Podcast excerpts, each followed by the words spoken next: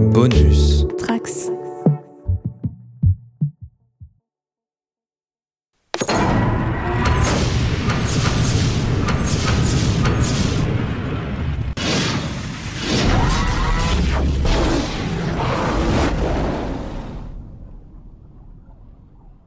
Bonjour et bienvenue sur le site Alpha. Après nos premières reconnaissances de la saison 2 de Stargate SG1, notre équipe doit aujourd'hui analyser les données récoltées. Pour mener à bien cette mission, le site Alpha a recruté une équipe de professionnels aux compétences variées. Colonel Manu, notre spécialiste du podcast et vétéran du montage. Salut. Queen, alien de la planète P1C Satellaire, créateur de Scribes et Dragons, notre mémoire vivante du lore. Bonjour à tous et toutes. Docteur Corentin, libraire extraordinaire, si chill qu'il a déjà fait son ascension deux fois. Salut. Et aux commandes de cette équipe, je suis le lieutenant-colonel Clara, qui, comme tous les chefs d'équipe, va se contenter de s'attribuer tous les mérites et le dur labeur de son équipe. Comme on vous l'a annoncé la dernière fois, donc aujourd'hui on va vous parler du lore. On va faire une première partie euh, sur euh, plutôt les forces en présence, et puis une deuxième partie où on va parler plutôt de la manière dont les technologies, la science et, euh, le monde fonctionnent. Pour commencer, peut-être que Queen, tu peux nous introduire les... la Tok'ra, s'il te plaît? Oui, bien sûr. Donc la Tok'ra qui est euh, une des cultures euh, introduites dans cette saison 2, euh, qui est au centre de... Qui est au centre de trois épisodes, mais qui au final, dont la présence euh, va se faire sentir euh, beaucoup plus, euh, enfin dans beaucoup plus d'épisodes, hein, puisque c'est au travers de, Samantha Carter que l'on qu'on les, rencontre. Donc les Tok'ra, de, quoi s'agit-il? En fait, ce serait une, une, branche, une faction dissidente des Goa'uld qui a pour objectif premier de fonctionner en symbiose avec les autres et non pas en parasite. Et avec euh, comme objectif euh, final la destruction des Goa'uld euh, classiques, hein, mauvais et, parasitaires. Dans leur histoire, en fait, il y a plus de, de 2000 ans, donc à l'époque où Ra régnait en maître sur une bonne partie des, des systèmes, il y avait une reine Goa'uld, Egeria, qui avait réalisé un peu l'horreur que constituait leur espèce dans leur fonctionnement, et donc a décidé de, se révolter euh, en emmenant à côté euh, d'autres d'autres hôtes et quelques autres euh, symbiotes. Donc elle c'était une reine, donc elle était capable en plus de, générer une descendance avec du coup son patrimoine génétique qui fait que par, défaut, cette descendance allait être euh, euh, aspir- aspiration Tok'ra. On sait pas vraiment, en fait, ça c'est quelque chose sur lequel la série est assez floue, euh, en tout cas mon stade de visionnage, donc jusqu'ici sur les sept premières saisons. Euh, on ne sait pas trop s'il existe encore des symbiotes classiques qui font le volte-face comme a pu faire Egeria dans, le passé, euh, puisque la, série tend à, enfin, sous-entend à plusieurs reprises que euh, les Tok'ra sont un mouvement en, euh, en, décrépitude, qui périclite, euh, du fait que euh, bah, avaient qu'une seule reine euh, et que euh, que celle-ci a disparu au bout d'un certain temps. Donc en fait, euh, la série tend à nous présenter les Tok'ra comme une culture, un peuple euh, limité en nombre euh, et en voie d'extinction. Euh, et sachant ce qui leur arrive parfois dans plusieurs épisodes, c'est assez Dramatique. ouais dramatique. J'aurais pas dit ça comme ça, j'aurais dit alarmant. Voilà, c'est c'est vraiment à certains moments on se dit bah va plus y en avoir quoi à ce rythme-là. Euh, les Tok'ra sont des, des, des maîtres espions. Euh, c'est principalement là que, se situe leur, leur force, puisque en tant que symbiote, déjà, ils peuvent s'infiltrer dans les rangs des Goa'uld sans être euh, euh, détectés, sans, qu'on puisse, comment dirais-je, les repérer en fait, les, les démasquer. Euh, il suffit qu'ils aient une latitude qui correspond à celle d'un Goa'uld pour pouvoir passer pour, euh, pour un Goa'uld. Donc ce qui fait que voilà, ce, ce sont avant tout des, des infiltrateurs euh, qui jouent sur euh, le long terme. Et ça, ça va être un point de tension à plusieurs reprises avec, euh, avec les, les humains de, de la Tori, c'est que euh, c'est que le, bah, les Tok'ra jouent euh, le, long jeu, en fait, jouent sur le, long terme dans leurs actions euh, contre les Goa'uld, tandis que bah, les, les Terriens, et particulièrement euh, le SGC, sont plutôt frontaux et vont sont plutôt dans des actions à, cou- à, court, à, courte portée, à court terme. D'ailleurs, je crois qu'il y a eu, enfin, j'ai au moins souvenir de un échange, alors je sais plus dans quel épisode, mais je sais qu'il y a eu cet échange-là, où euh, bah, le SG1, je pense que c'est SG1, euh, qui fait remarquer au Autocrat, bah, bah, écoutez, nous ça fait 2-3 ans qu'on s'y est mis et on a quand même abattu je sais pas combien de, de Senior Gould en comparaison des, actions des, des Tok'ra. les Tok'ra euh, sont aussi euh, de fait la, le premier, la première culture, le premier peuple qui sera un véritable allié des, de, la Terre, un allié pérenne, notamment du fait que euh, parmi les, enfin un des, une des conditions à l'alliance, ça a été euh, l'obtention d'un hôte pour euh, Selmac, un de leurs plus anciens membres, et cet hôte n'est autre que Jacob Carter, donc comme on l'avait expliqué dans, l'épisode précédent de, de, du site Alpha. Donc Jacob Carter, le, père de Samantha, et ce qui fait qu'on le voit au moins deux épisodes par saison, si ce n'est plus parfois. Euh, euh, l'alliance avec la Terre va se prolonger euh, pendant plusieurs saisons, jusqu'à atteindre même une triple alliance terrien, résistance Jaffa et, et Tok'ra, sans, qu'il sans pour autant qu'il y ait, ait pas de... Enfin, du coup, y ça, ça, crée quand même quelques dissensions, quelques remous. Il y a tout un épisode consacré à cela, justement. Et jusqu'au final, une, une dissolution de l'alliance temporaire, euh, en tout cas, là où je pense que ça va revenir, j'ai plus de souvenirs, mais je pense bien que dans les saisons 8, 9, 10, ça va revenir. Euh, aussi, en termes de, technologie, ils ont une technologie assez, intéressante qui est un système de cristaux encore, mais qui permet de créer des galeries souterraines assez rapidement, assez efficacement. Mais par contre, ça, c'est assez puissant. Hein. C'est-à-dire que si on, reste sur place, on peut se faire, entre guillemets, dévorer ou détruit par, par ces cristaux lorsqu'ils sont en mode repli. Voilà, je crois que j'ai à peu près fait le tour. Est-ce que vous voyez d'autres choses à ajouter? Non, non, c'est pas mal. Et puis, on, en avait, on les avait déjà pas mal développés dans le dernier podcast. Euh, des, compléments que je pourrais apporter à ce que tu as dit euh, quand tu parlais d'Egeria, il me semble qu'en fait, euh, quand on voit Egeria plus tard, au moment où on la découvre dans, chez un peuple qui permettra de développer la trétonine, je ne sais pas si vous vous souvenez, qui permettra après de, traiter les, de traiter les Jaffa. À la base, on découvre cette, cette, drogue chez un peuple qui le développe à partir de symbiotes qui sont produits par une reine qui s'avère au final être Egeria. Et ce qu'on ce apprend dans cet épisode, il me semble, c'est qu'en fait, euh, il, elle fait naître ses, larves euh, avec une mémoire en effaçant leur mémoire génétique justement.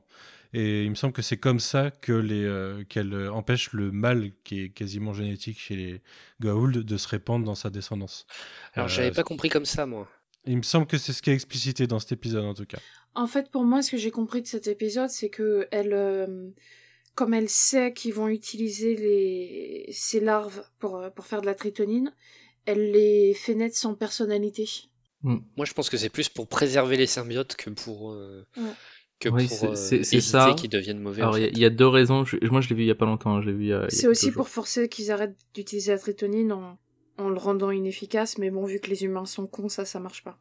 Hmm. Moi, je l'ai, vu il y a quelques jours et du coup, en fait, si, si j'ai bien compris, en fait, c'est qu'elle euh, les fait naître sans conscience pour que eux ne, ne souffrent pas, sachant qu'elle elle a bien compris qu'ils allaient utiliser les, les symbiotes euh, à des, enfin, pour, pour créer la trétonine, mais qu'elle a euh, aussi augmenté les effets secondaires, enfin, en gros, une molécule qui est présente dans le corps et qui, qui crée des, des, effets, des effets secondaires très forts en cas de, d'absence de, traitement à la trétonine pour forcer les les gens de la planète à, à continuer, euh, enfin à arrêter d'utiliser en voyant que ça a trop d'effets secondaires. Ouais, c'est possible, ouais. Pour euh, répondre à ta question, c'est à la fin de la saison 4 que euh, O'Neill et Jacob discutent du fait que eux ils ont déjà tué pas mal de, de systèmes land et, et que et que les Tok'ra n'ont rien fait depuis plusieurs siècles. D'où c'est le moment où Jacob explique que la stratégie Tok'ra est en fait une stratégie sur le très long terme qui vise à faire en sorte que tous les Goa'uld continuent à se battre entre eux et que du coup euh, n'aient pas euh, les ressources pour euh, prendre plus de pouvoir qu'ils n'en ont. Je, reparle après ça justement, ouais. Voilà, et, de les détruire d'un coup. D'où le fait qu'ils ne tuent pas les, les Goa'uld euh, un par un comme le fait SG1. Ce qui, je trouve, est intéressant vu que c'est effectivement un peuple qui. C'est des symbiotes Goa'uld qui prennent des hôtes et qui vont d'hôte en hôte, donc ils sont une, euh, une vie euh, très très longue. Et je trouve ça intéressant que leur stratégie est basée sur le long terme, là où les humains ont une stratégie vraiment basée sur Ah, on est attaqué maintenant, on tue. Ce qui est aussi tout à fait logique, mais je trouve ça assez intéressant que leur stratégie soit, soit liée à leur, leur, leur biologie, longévité. quoi. Ouais. Euh, après, euh, on peut citer euh, quelques, quelques Tok'ra euh, importants. Bon, non, on peut en citer deux particulièrement. Donc, c'est euh, Jacob Carter, euh, qui est l'hôte de Selmak, et puis euh, Martouf, qui est l'hôte de Landash. Euh, donc Jacob, on a fait pas mal le tour dans l'épisode précédent. Euh, Martouf aussi. Euh, Martouf qui fait partie bah, de ces amants, amoureux, con- concrets ou non de, Samantha Carter, qui auront une fin tragique, hein, puisque c'est un peu le, c'est un, peu son destin, hein, Sam, hein, c'est d'être une sorte de, veuve noire malgré elle. Je crois que c'est- je crois que c'était son surnom. C'est aussi d'avoir que des mecs ultra toxiques, quoi. Genre, euh, c'est tous des creeps, quoi. Ouais. Martouf, c'est pas le pire, mais. Non, c'est pas le pire. C'est pas le pire. Euh, bah, j'étais un peu triste de sa, de, de sa fin. Je pense qu'on en reparlera euh, dans la saison qui, qui, qui, en- qui- où, il où ça interviendra. Enfin, je, ouais, je pense que c'est un épisode qu'on qu'on abordera. Mhm. Oui, si, c'est un épisode qu'on abordera. Il y a un truc, il y a un truc essentiel. Bien sûr. Il est dans mon top de la saison en question. Je suis bête. Euh, Enfin voilà. Après, euh, euh, oui, bah en fait, c'est les deux les plus connus parce que le problème de la Tok'ra, c'est que on en a déjà parlé dans l'épisode précédent, mais ça coûte rien de le rappeler. Bah, très souvent, on a un Tok'ra euh, qui va être mis en avant pendant deux trois épisodes, puis après on le voit plus. Euh, c'est notamment le cas de euh, cette chère euh, Anise qui est l'hôte de euh, Là, Ouais, je j'ai pourrais plus te dire. Je ne l'ai plus. Elle Freya. l'utilise pas beaucoup le nom de son de son De Freya. symbiote. Non, elle, l'ut- elle l'utilise à un moment pour dire que euh, oui, moi en tant qu'Anise, euh, je vous kiffe bien, euh, Colonel O'Neill, mais euh, si j'écoutais euh, bah, mon symbiote euh, Freya, elle, ce serait plus le Dr Jackson. Tout à fait. Donc, quelque part, on pourrait presque dire que les Goa'uld, voire les Tok'ra, pourraient être polyamoureux. Oui, et aussi que euh, les même s'ils partagent leurs sentiments, ça ça reste euh, il y a il y a quand même une différence entre leur Ouais, euh, le symbiote et, ouais. et, ouais entre le symbiote et l'autre qui fait qu'ils sont pas forcément toujours d'accord euh, sur tout quoi. Voilà pour, euh, pour les Tok'ra. Est-ce que vous avez autre chose euh, à dire ou est-ce qu'on peut passer au système Lord? Bah, euh, il y a quand même un truc que je trouve intéressant avec les Tok'ra, c'est dans leur, euh, dans leur euh, représentation, euh, on, les voit comme, comme une vraie entité qui a vraiment du poids, euh, contrairement à beaucoup d'espèces qu'on peut voir une ou deux fois et qu'on revoit pas vraiment derrière, qui n'ont pas un, point, un poids géopolitique dans Stargate qui est, qui est si fort que ça. Les Tok'ra, ils ont une vraie présence et il y a un vrai jeu politique avec la Terre que je trouve intéressant et qui se euh, complexifie après avec la nation Jaffa ou les résistants Jaffa euh, qui travaillent aussi avec eux pendant un temps. Dans les, dans les dernières saisons, tu parlais de, je, je sais plus en quelle saison, si c'est 6 ou 7, euh, le- l'épisode qui va faire euh, la, séparation de l'Alliance, en fait. C'est quelque chose qu'on voit peu, c'est un peu euh, aller à l'encontre de ce qu'a fait euh, Star Trek de l'autre côté, d'union d'anciens d'anciens ennemis ou de choses comme ça.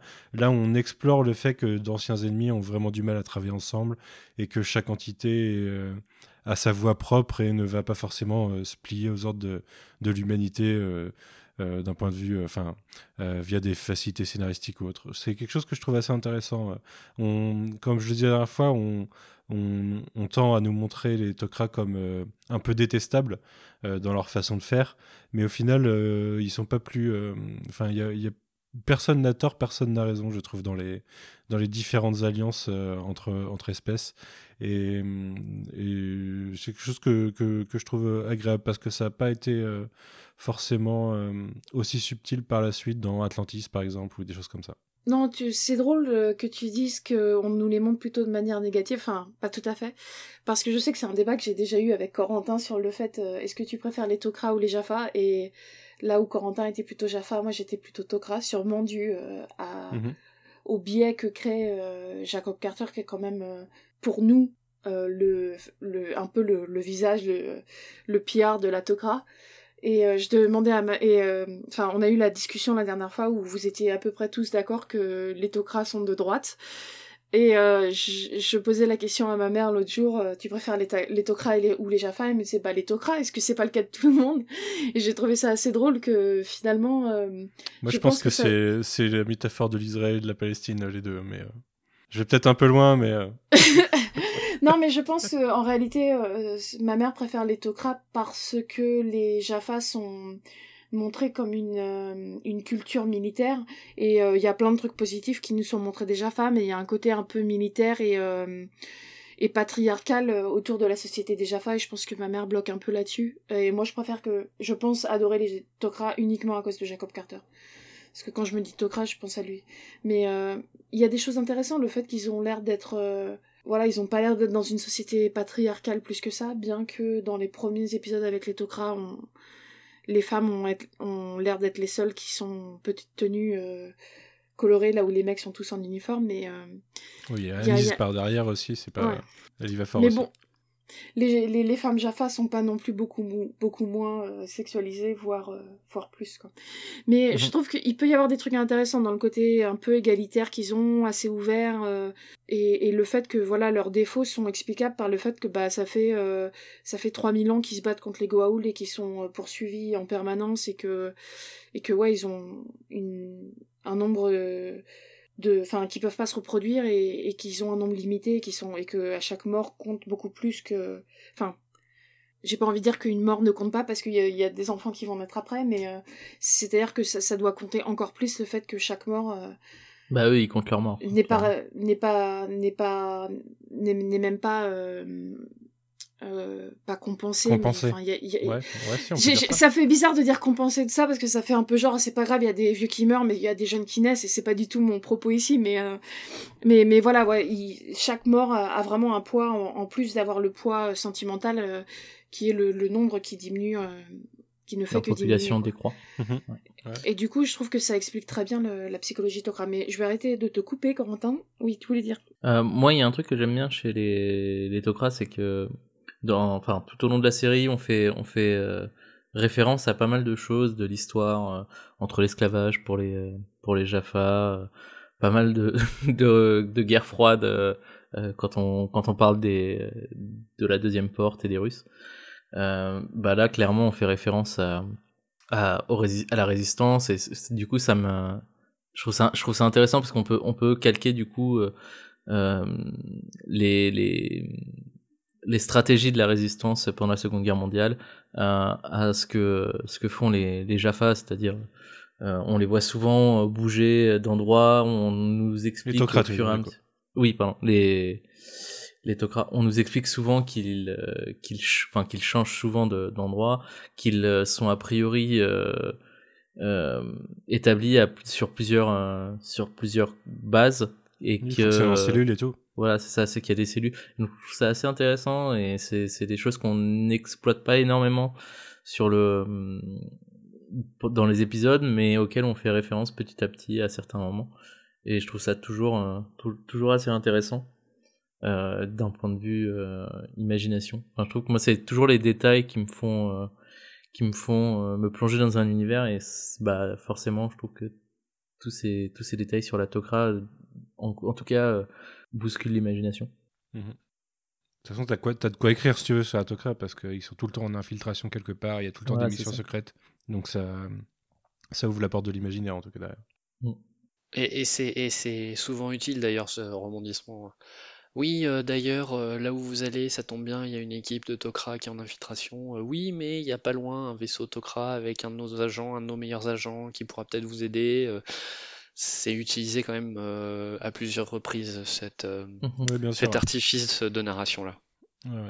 Je pense que c'est le moment de regarder l'autre coin, de la médaille et donc face au Tok'ra on a les, les systèmes lords. Manu, tu veux nous parler un peu des systèmes lords? Bien sûr. Alors la, dernière fois, enfin en, saison 1, on a parlé de, des Goa'uld en tant qu'espèce. Euh, du fait que dans le, dans, dans le film original, Ra est le dernier de son espèce et et se transfère dans un autre. les débuts de Stargate ont essayé de nous dire que peut-être il n'était pas seul et il y en avait quelques-uns et, du coup il y, a, un certain nombre d'autres qui ont été pris. Au final, les Goa'uld, il y en a beaucoup. il y en a des milliers, il y en a beaucoup plus que ça. Vous prenez le nombre de Jaffa, ils ont tous une larve, donc un Goa'uld potentiel. C'est loin d'être une espèce en voie d'extinction.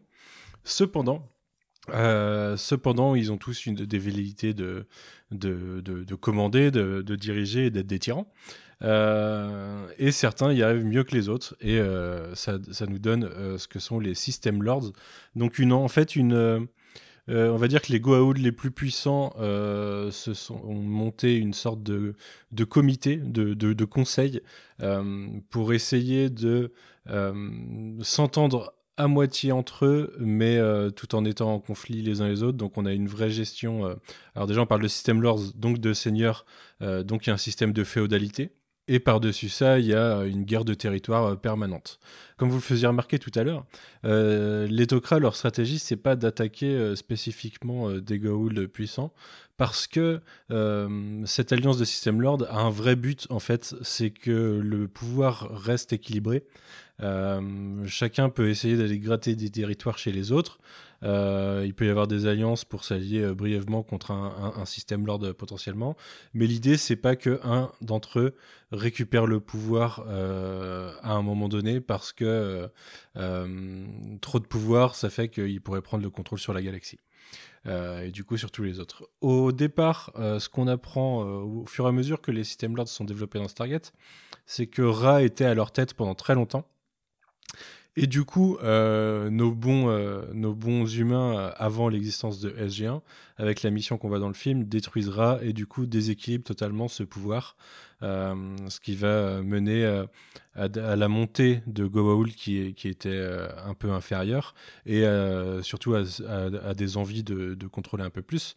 dans les systèmes lords qu'on connaît, qui, qui étaient sous Ra en fait, euh, il y en a beaucoup qui ont été tués euh, de, missions de SG1 ou autres.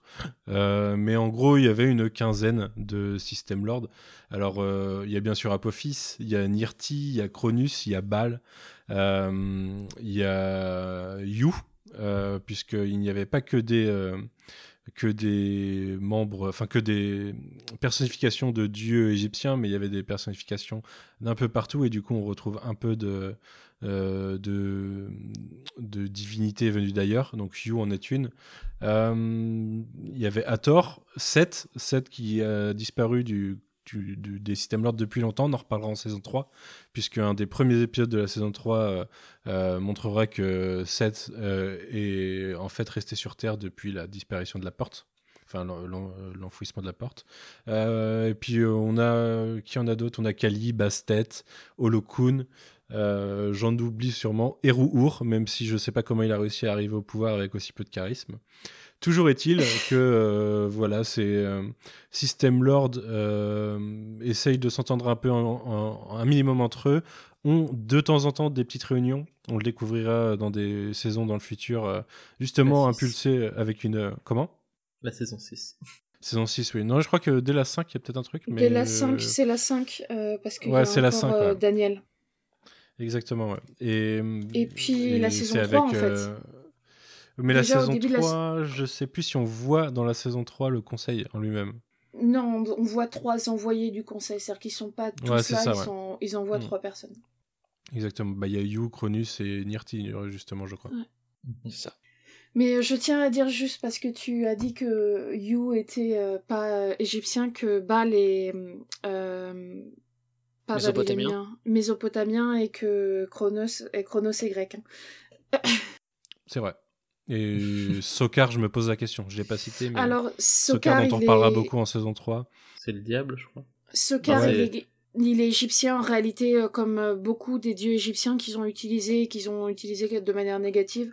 En mhm. réalité, Sokar n'est pas euh, spécialement négatif. C'est-à-dire que si on considère que par euh, changement il est devenu le diable, effectivement il est négatif dans la religion chrétienne, mais dans la religion, euh, enfin chez les c'est chez les Égyptiens, Sokar en fait il est le maître d'un des niveaux euh, des enfers et mais par lequel passe le bateau de Ra pendant la nuit, mais et qui est effectivement peuplé de serpents comme ils le disent dans la série, mais en réalité il aide à, il aide pardon Ra à, à passer à continuer son voyage. Euh, hmm. Mais euh, la plupart des dieux qui sont considérés que, Daniel nous dit qu'ils sont négatifs, en négatifs sont en réalité pas du tout négatifs. Euh, et puis cette idée que Seth ou Seth ou Sokar sont négatifs parce que Dieu des morts, en réalité, c'est vraiment un truc. C'est très contemporain comme vision des choses. C'est même plus que contemporain, c'est très chrétien, quoi. Enfin, chrétien, il me semble qu'ils font, ils, enfin, ils le disent exactement la même chose dans les saisons 9 euh, et 10 de la, enfin, quand ils sont face aux oreilles, euh, ils expliquent que les flammes euh, sont pour nous des, des symboles de, des enfers, mais qu'en vrai c'est un coin chaud, c'est donc, c'est plutôt, ça pourrait être, ça peut aussi être, mm-hmm. aussi bien être bénéfique. Et il renverse aussi. Ouais. Mais le feu purificateur. Typiquement, euh, cette, bah, dernier épisode, je parlais de Papyrus. Pour les gens comme mon âge, vous avez sûrement grandi en regardant Papyrus, où Seth était, un dieu négatif, mais en réalité, euh, déjà, c'est très long l'histoire euh, égyptienne, donc les dieux ont beaucoup évolué. Et Seth avait effectivement des côtés négatifs. Il a effectivement été en guerre contre Ra, et à certains moments, c'était un ennemi, mais par exemple, dans les premières dynasties, Seth, au contraire, était complètement positif et il faisait partie de ceux qui aidaient Ra à faire son voyage en fait, la nuit, euh, Ra euh, suit le feuble jusqu'aux enfers et, remonte quoi. Le seul, le, seul euh, Goa'uld qui est entièrement négatif de, de, tous ceux qui sont cités de la série, dont je peux, le dire, c'est Apophis, parce qu'Apophis n'est pas un dieu, c'est un serpent qui fait le tour du monde et qui a un, qui, qui a un danger, mais c'est le seul, le seul qui est négatif dans, hmm. dans les mythologies où ils sont peut-être Baal aussi, mais je m'y connais beaucoup moins dans cette mythologie. Mais bon, euh, pardon, excusez-moi d'avoir euh, fait un petit tunnel. C'est pas grave. Tu as commencé, euh, enfin tu l'as sous-entendu, en plus de se, contrôler entre eux, ce conseil de système Lord a, d'autres buts, notamment on le voit un but de négociation avec d'autres espèces. Il y a un traité qui est signé notamment avec la Terre à un moment qui implique les Asgard. On découvre que les Goa'uld ont des traités avec les Asgard de protection de planète auxquels ils n'ont pas le droit de s'attaquer. Ce qui veut dire que les Asgard laissent faire sur le reste, mais c'est parce qu'on en reparlera sûrement plus tard. Ils n'ont pas forcément le pouvoir pour, pour contre-attaquer. Euh, et, euh, et, ils se contrôlent aussi entre eux dans une sorte de, de, ralentissement de la course à l'armement en s'empêchant de développer des technologies que les autres n'ont pas pour éviter de gagner trop de pouvoir. Euh, on le voit avec Nirti par exemple qui, qui travaille sur l'invisibilité alors que c'est quelque chose qui est interdit par les systèmes Lord normalement. Parce qu'elle est soit, en gros, soit elle est censée en faire profiter tout le monde, soit elle n'est pas censée le faire. Ce qui est d'ailleurs un peu contredit plus tard parce que l'invisibilité, c'est un truc qui est un peu parfois utilisé facilement dans Stargate. C'est aussi euh, contredit déjà dans, dans, un épisode avant même que ce soit dit, parce qu'on nous dit que Apophis va régulièrement chasser sur la planète des Nox. Mhm. pour essayer de euh, gagner l'invisibilité. Ouais. Mais ça, après, c'est le, c'est Tilk qui le dit, donc euh, peut-être que les autres le savent pas. C'est vrai. et cette balance de pouvoir, elle est souvent remise en question, comme je disais, par SG1. Euh, qui a plutôt tendance à prouver que euh, la, la vision des Tok'ra devrait être la bonne, c'est-à-dire qu'il faut éviter de foutre le bordel parce que ça peut partir très loin. Alors forcément, ce sont les héros et forcément, ils sauvent toujours la, la mise, mais euh, à quand même pas mal de reprises, ils ont euh, ils ont cassé l'équilibre et permis à un Goa'uld en particulier de prendre le dessus sur les autres et de mener euh, à presque un total anéantissement de l'univers plusieurs fois peut-être. Euh, on a Sokar bien sûr qui va essayer de prendre le pouvoir, euh, qui sera très présent en saison 3. derrière lui c'est Apophis qui tente de prendre le pouvoir et puis on aura Bal sur la fin après un passage par Anubis. Euh, du coup, euh, du coup, voilà, SG1 un peu enfin, profite de sa chance pour s'en sortir et du fait que ce sont des héros qui ne peuvent pas perdre. Mais, euh, mais techniquement, ce système est plutôt en place pour des bonnes raisons, c'est-à-dire éviter que la galaxie soit mise à feu et à sang de façon trop, trop prédominante. Voilà. Est-ce que l'un d'entre vous, l'un ou l'une d'entre vous veut ajouter quelque chose Oui, à part que on, voit pas mal aussi de, de, de membres de les systèmes lords des systèmes lords. On voit pas mal de, de, de membres des, des systèmes lords qui vont apparaître une fois ou, ou deux dans la série. Euh, quand on va quand on va voir dans saison 5 l'assemblée, euh, on voit euh, un, un dieu, je, je, crois que c'est somalien ou en tout cas africain clairement. Et après on voit aussi dieu celte, on voit il y a plein de dieux qui sont de, de toutes les de toutes les mythologies Ouais, de toutes les mythologies. Et euh, on peut aussi rappeler que euh, pour euh, pour sceller leurs accords, les euh, les les systèmes lords tuent des des, des larves Goa'uld mmh. pour pour marquer leur pouvoir, j'imagine. Je trouve qu'il y a assez quelque quelque chose d'assez intéressant dans le lore même si on n'en on en parle pas beaucoup, on fait juste le montrer. Je trouve que ça, il y a une vraie, enfin, je trouve que ça apporte quelque chose en montrant que c'est vraiment les systèmes lords une euh, une alliance euh, contrainte et, euh, et vraiment qui est de de de de monstres de mégalomanie que sont les les Goa'uld et mmh. qu'ils n'hésitent pas à, se se marcher dessus et et qu'en fait la, la seule raison pour laquelle ils ont ce ce système féodal c'est de de se partager plus mhm. facilement et de, de s'auto-gérer leurs leurs différents conflits. Mm. Bah oui, parce que de toute façon, c'est une espèce qui est très individualiste et euh, si, euh, si un Goa'uld pouvait être le seul Goa'uld, il en serait très heureux. Euh, je pense parce qu'il il, aurait tout le pouvoir pour lui. c'est d'ailleurs un peu contradictoire avec l'envie d'avoir des enfants de d'Apophis par exemple qui qui voilà qui a vraiment un, euh, un Goa'uld qu'il considère comme son enfant et du coup comme euh, euh, quelqu'un avec qui il partage le pouvoir d'une certaine façon.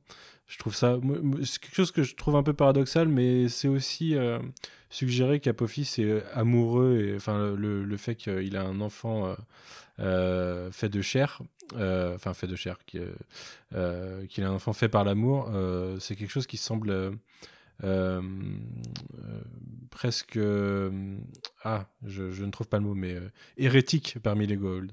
Après on voit le fils de Ra qui est aussi qui a un peu le même statut que je sais plus comment il s'appelle le fils de Apophis j'ai un gros trou mais Chlorel Chlorel, voilà. on voit le héros qui, qui, on nous dit, est le fils de Ra, et sûrement le fils de Hathor et qui a un peu le même statut de sous sous Goa'uld, enfin Goa'uld euh, qui est aux ordres de son père jusqu'à ce que son père meure et qu'il prenne sa place quoi. Et d'ailleurs ils ont des Jaffa qui ont la marque euh, de leur euh, de leur père. Mais je il me semble que c'est les seuls. C'est possible que la série ait juste fait évoluer les Goa'uld d'une manière qu'ils n'avaient pas prévu dans la suite quoi. Peut-être que Corentin, tu peux nous présenter le NID.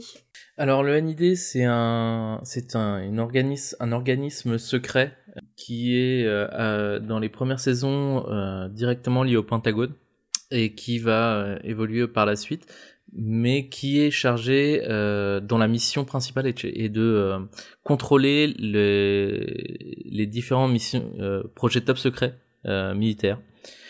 Il apparaît du coup en saison 2 et est dirigé euh, dans un premier temps par le colonel Maybourne, qui va au, fur et à mesure devenir un personnage récurrent euh, qu'on voit encore pendant pas mal de saisons. Je crois que la dernière saison on le voit c'est la saison 6, mais je suis pas je suis pas totalement sûr parce que moi j'en suis encore à la saison 6 mais et c'est du coup euh, un groupe qui est euh, qui est même s'il est dirigé en interne par euh, certains par, euh, plusieurs colonels au fur et à mesure, euh, va en fait euh, être beaucoup lié au sénateur Kinsey, qui est lui aussi un, personnage récurrent en tant que, que politique très lié au, programme de la porte.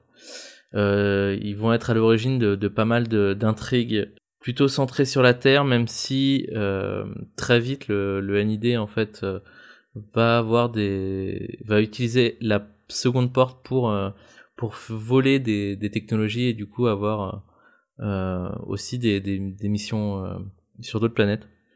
C'est euh, c'est une, une agence qui est un peu pas une parodie mais une réutilisation du cliché des, des hommes en noir dans dans l'imaginaire collectif américain qui ont pu inspirer pas mal de, de, de séries, de, de X-Files, un peu même le caméléon, ce genre de choses. Mhm.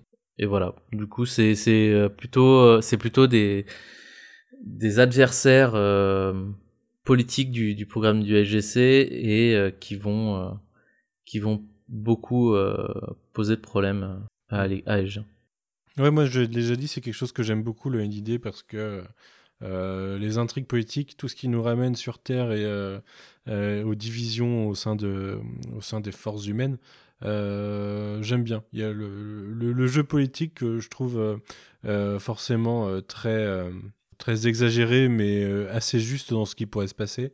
Euh, c'est quelque chose d'intéressant. Et puis derrière, bah, forcément, hein, tu cites X-Files, euh, toutes les séries euh, complotistes du genre avec une organisation secrète au sein de l'organisation secrète qui va mener sur une autre organisation secrète avec des personnages qui ne meurent jamais, qui ne disparaissent jamais, qui sont toujours un peu dans le fond. ouais, c'est un trope que j'aime bien, qui fonctionne en général bien. Et, et, ça nous sort des intrigues purement extraterrestres et purement autre planète. Ça donne un fil rouge en fait sur, sur les sept premières saisons, je dirais, euh, ça, ça atteint son apogée pour moi avec euh, ouais, la fin de saison 7 et, et le nouveau président et, et ce qu'il fait avec Kinsey. Euh, mm. C'est ouais, une intrigue que je trouve cool. c'est clairement moi des, des, des ennemis anthologiques de, de, de Stargate. Enfin, c'est un, un ennemi qui, qui revient souvent et que, qui est vraiment une épine dans le pied.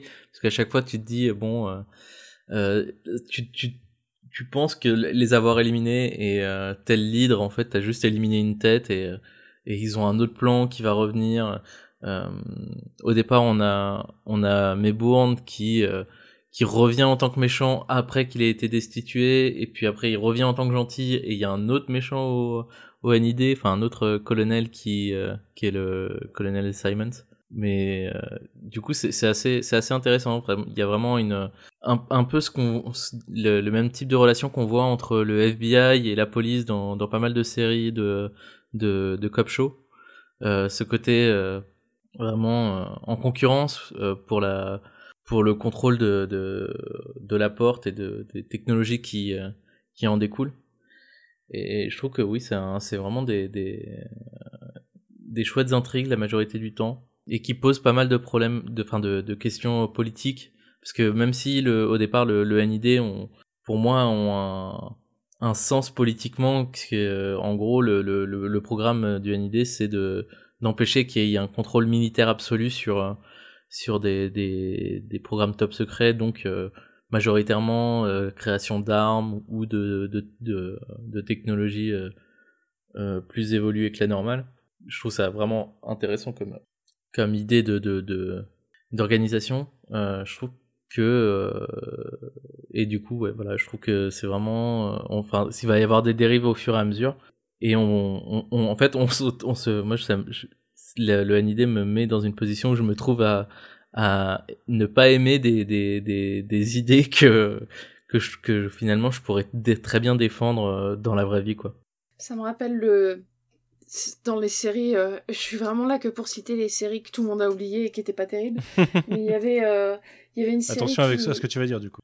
Ouais, euh, il y avait une série où ils remontaient quand il y avait un attentat ou un truc comme ça, ils avaient une technologie. 7 jours pour, agir. C'est ça, 7 jours pour agir. Et à chaque fois, ça me faisait rire parce que j'étais, et c'est pareil, j'avais 7 jours pour agir et Stargate, à chaque fois, je regardais, je me disais, c'est vraiment les séries où je me dis, non, mais les journalistes, il faut, il faut les arrêter, oui, il faut laisser le pouvoir à l'armée et tout, alors qu'en réalité, genre euh, dans la vraie enfin IRL tu vois c'est tout à fait le contraire quoi mais euh, enfin voilà ouais effectivement le, le NID après le, truc du NID c'est que ils ils veulent euh, empêcher l'armée d'avoir le contrôle, mais c'est aussi parce qu'ils veulent avoir le contrôle eux-mêmes. C'est pas non plus pour être démocratique et le dire aux gens, quoi. Parce que même Kinsey, quand il veut que le pouvoir sur le SGC change, il, il a absolument pas en tête l'idée de dévoiler à la population civile l'existence de la porte.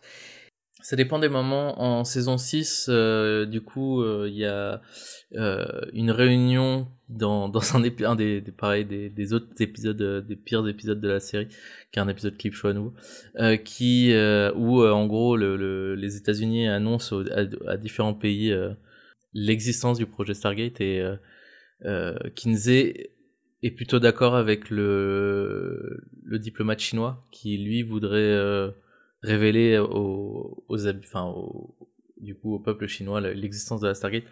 Ça dépend vraiment des épisodes et je pense que c'est surtout parce qu'il veut, il veut garder le pouvoir en, en, effet et que en fait il, il, va là où ça, où ça lui permet d'avoir le plus de, de pouvoir si ça lui rapporte du pouvoir de ou, de l'influence de, de, de, rendre la, la porte euh, visible à, aux, enfin, aux, aux citoyens normal, normaux.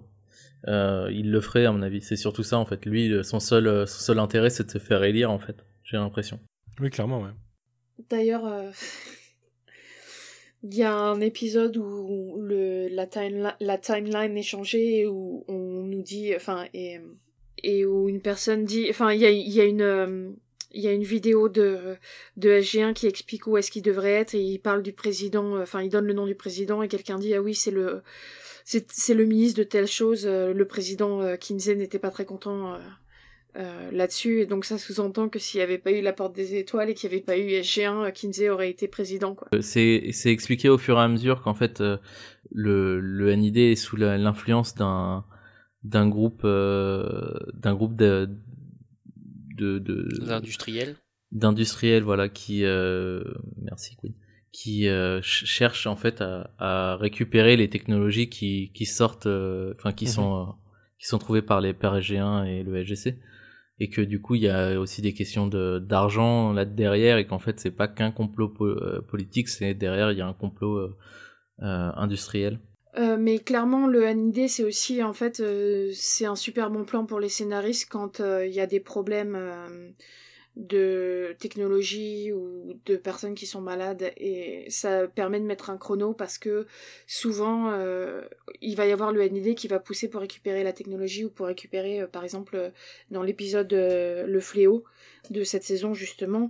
L'idée c'est que le NID veut récupérer euh, Tilk et, et, le faire se transformer pour pouvoir récupérer la technologie quoi. Donc ça c'est aussi souvent une sorte de euh, même ils sont pas forcément directement dans l'épisode mais ils sont en fond comme euh, comme chronomètre quoi pour dire vous avez euh, vous avez 40 minutes d'épisode pour régler la situation sinon sinon vous avez perdu. Hmm.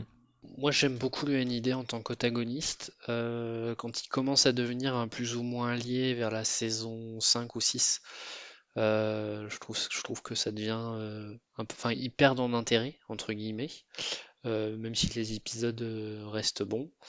Et, je pense qu'ils sont pas allés. Je pense qu'ils auraient pu aller plus loin dans l'antagonisme. Je pense qu'ils auraient, pu en faire une menace vraiment euh, bien, bien plus gravissime, enfin bien plus grande. Euh, enfin, pour moi, il y a eu quelques, comment dirais-je, euh, quelques faux pas, quelques ratés dans la gestion de, cet antagoniste. je pense notamment quand ils avaient, bah, quand ils avaient un, un Goa'uld avec eux. Bah en fait le, le, retournement c'est le Goa'uld les, les aide à piquer le Prometheus ce que je vois, je vois pas trop l'intérêt, alors que euh, s'il avait pu petit à petit euh, dresser son influence, enfin j'aurais bien vu une menace sous-jacente grandir euh, peut-être sur le, temps de 2-3 saisons, pour au final se rendre compte que bah, on a un Goa'uld qui est très dangereux, qui a des alliés humains et sur Terre, et il faudrait peut-être qu'on fasse attention à, nos pommes. je trouve que ça aurait pu être, ça aurait pu être intéressant. C'est un peu ce qu'ils ont fait avec Bal d'ailleurs. Bah, alors j'en suis pas là, donc euh, il me semble qu'effectivement au bout d'un moment, bah, elle a fini sur Terre et, et mais j'aurais bien, enfin j'aurais bien vu euh, dans le NID. Après euh, l'autre, l'autre chose que j'aime beaucoup avec le NID, enfin que, j'aime autant, que j'aime autant que je déteste, c'est le personnage de Maybourne qui est qui est un ah, salopard de première et et oui, mais enfin on aime le détester quoi. C'est ça que je veux dire. Ouais, je trouve que euh, je sais que je crois que c'est aussi l'une des raisons pour laquelle j'ai jamais trop accroché à Stargate Atlantis, c'est que j'ai jamais réussi à passer outre les premiers épisodes où Mackay est un connard et j'ai jamais réussi à l'apprécier. Mais je trouve que Maybourne parce qu'il devient jamais le héros, il devient un peu euh, ce mec qui aide les, les protagonistes tout en étant euh, un peu énervant, c'est un peu une, une, épine dans le pied.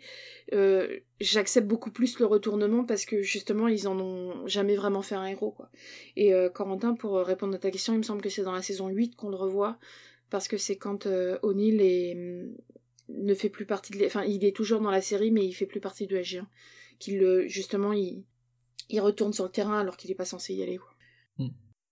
Après, moi, je, je, suis l'inverse de vous. Je suis pas forcément très fan du NID, mais parce que j'ai jamais été euh, trop intéressée par euh, les ce qui se passe sur Terre. Après, en re-regardant maintenant, ça m'intéresse plus que quand j'étais plus jeune.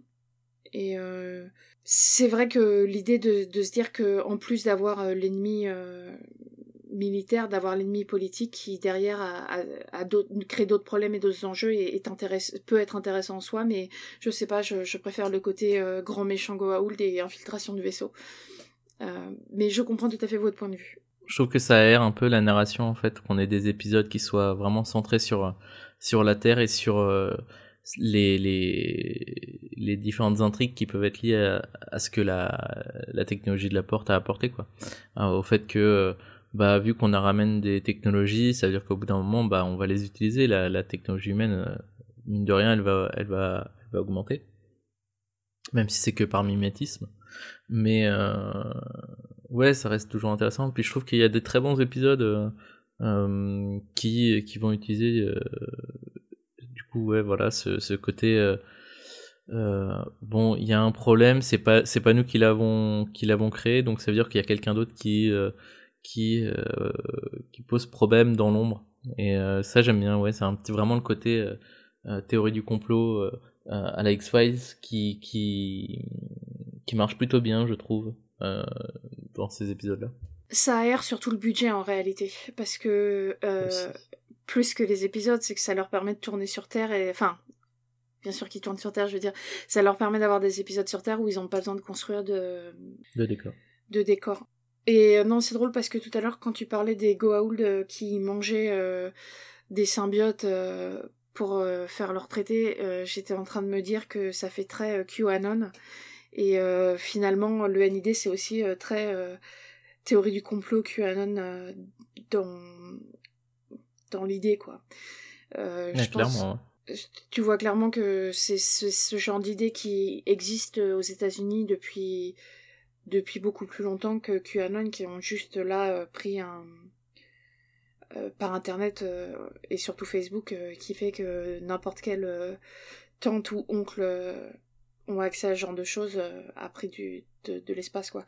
J'allais juste dire oui ça me rappelle quand il y avait eu les nouvelles saisons de X-Files il y avait eu j'avais lu un article il me semble du Guardian sur le fait que les premières la, série X-Files quand elle était sortie qui parlait des théories du complot ça avait un peu un côté euh, ça parlait de quelque chose dont on n'entendait pas trop parler dans le dans dans, dans la sphère euh, relativement générale. Et du coup c'était pas c'était pas très grave mais que reparler euh, faire de des théories du complot, euh, en parler comme d'un truc qui existe vraiment, c'était peut-être un peu plus dangereux à notre époque. Et je me pose la question de si on refaisait Stargate aujourd'hui, euh, comment est-ce qu'on pourrait euh, mettre en scène le NID justement.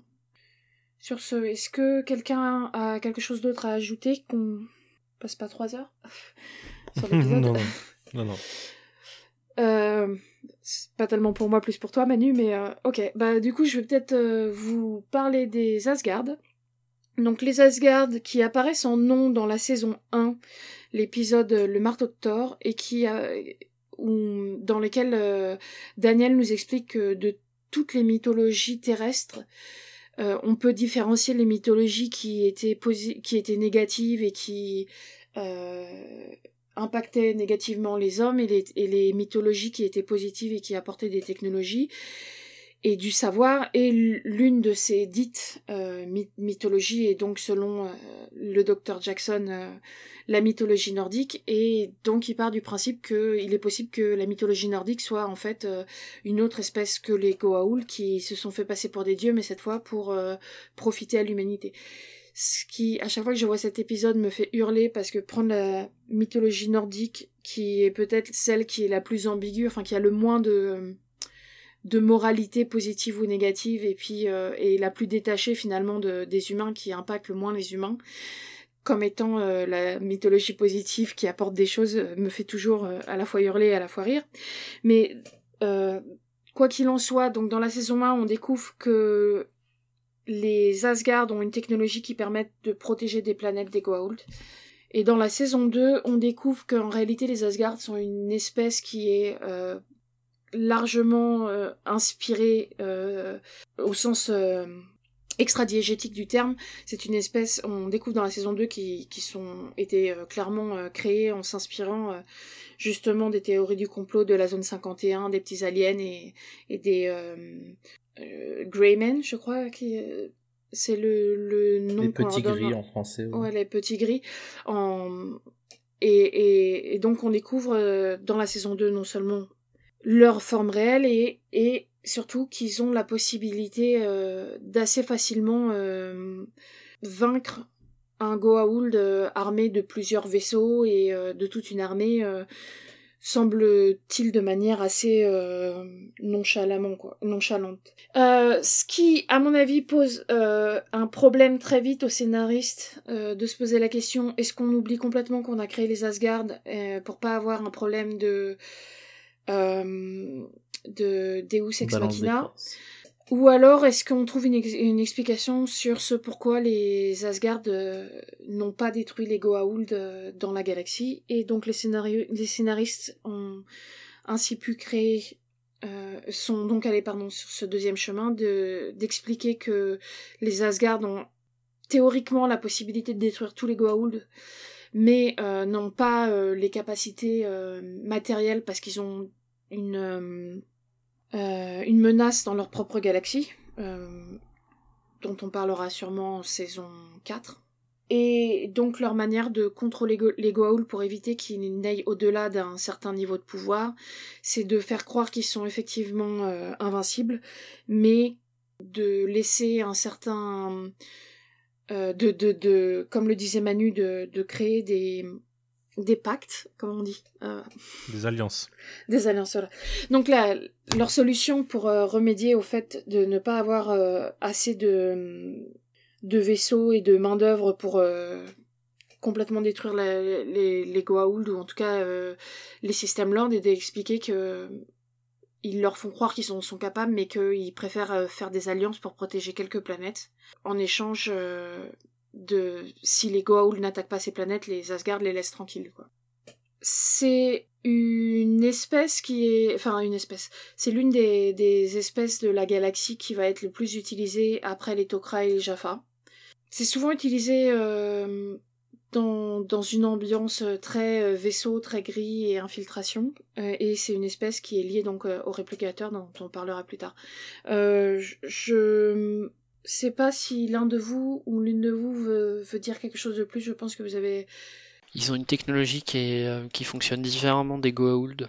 Donc ça, c'est déjà c'est un, c'est un point qui est, un, qui est intéressant, c'est-à-dire que les Goa'uld c'est beaucoup des, des, cristaux, alors que les, les Asgard euh, fonctionnent avec des espèces de pierres qui déplacent sur des tablettes. Donc euh, ça, ça, paraît très abstrait, mais ça fonctionne dans, dans le cadre diégétique euh, de la série.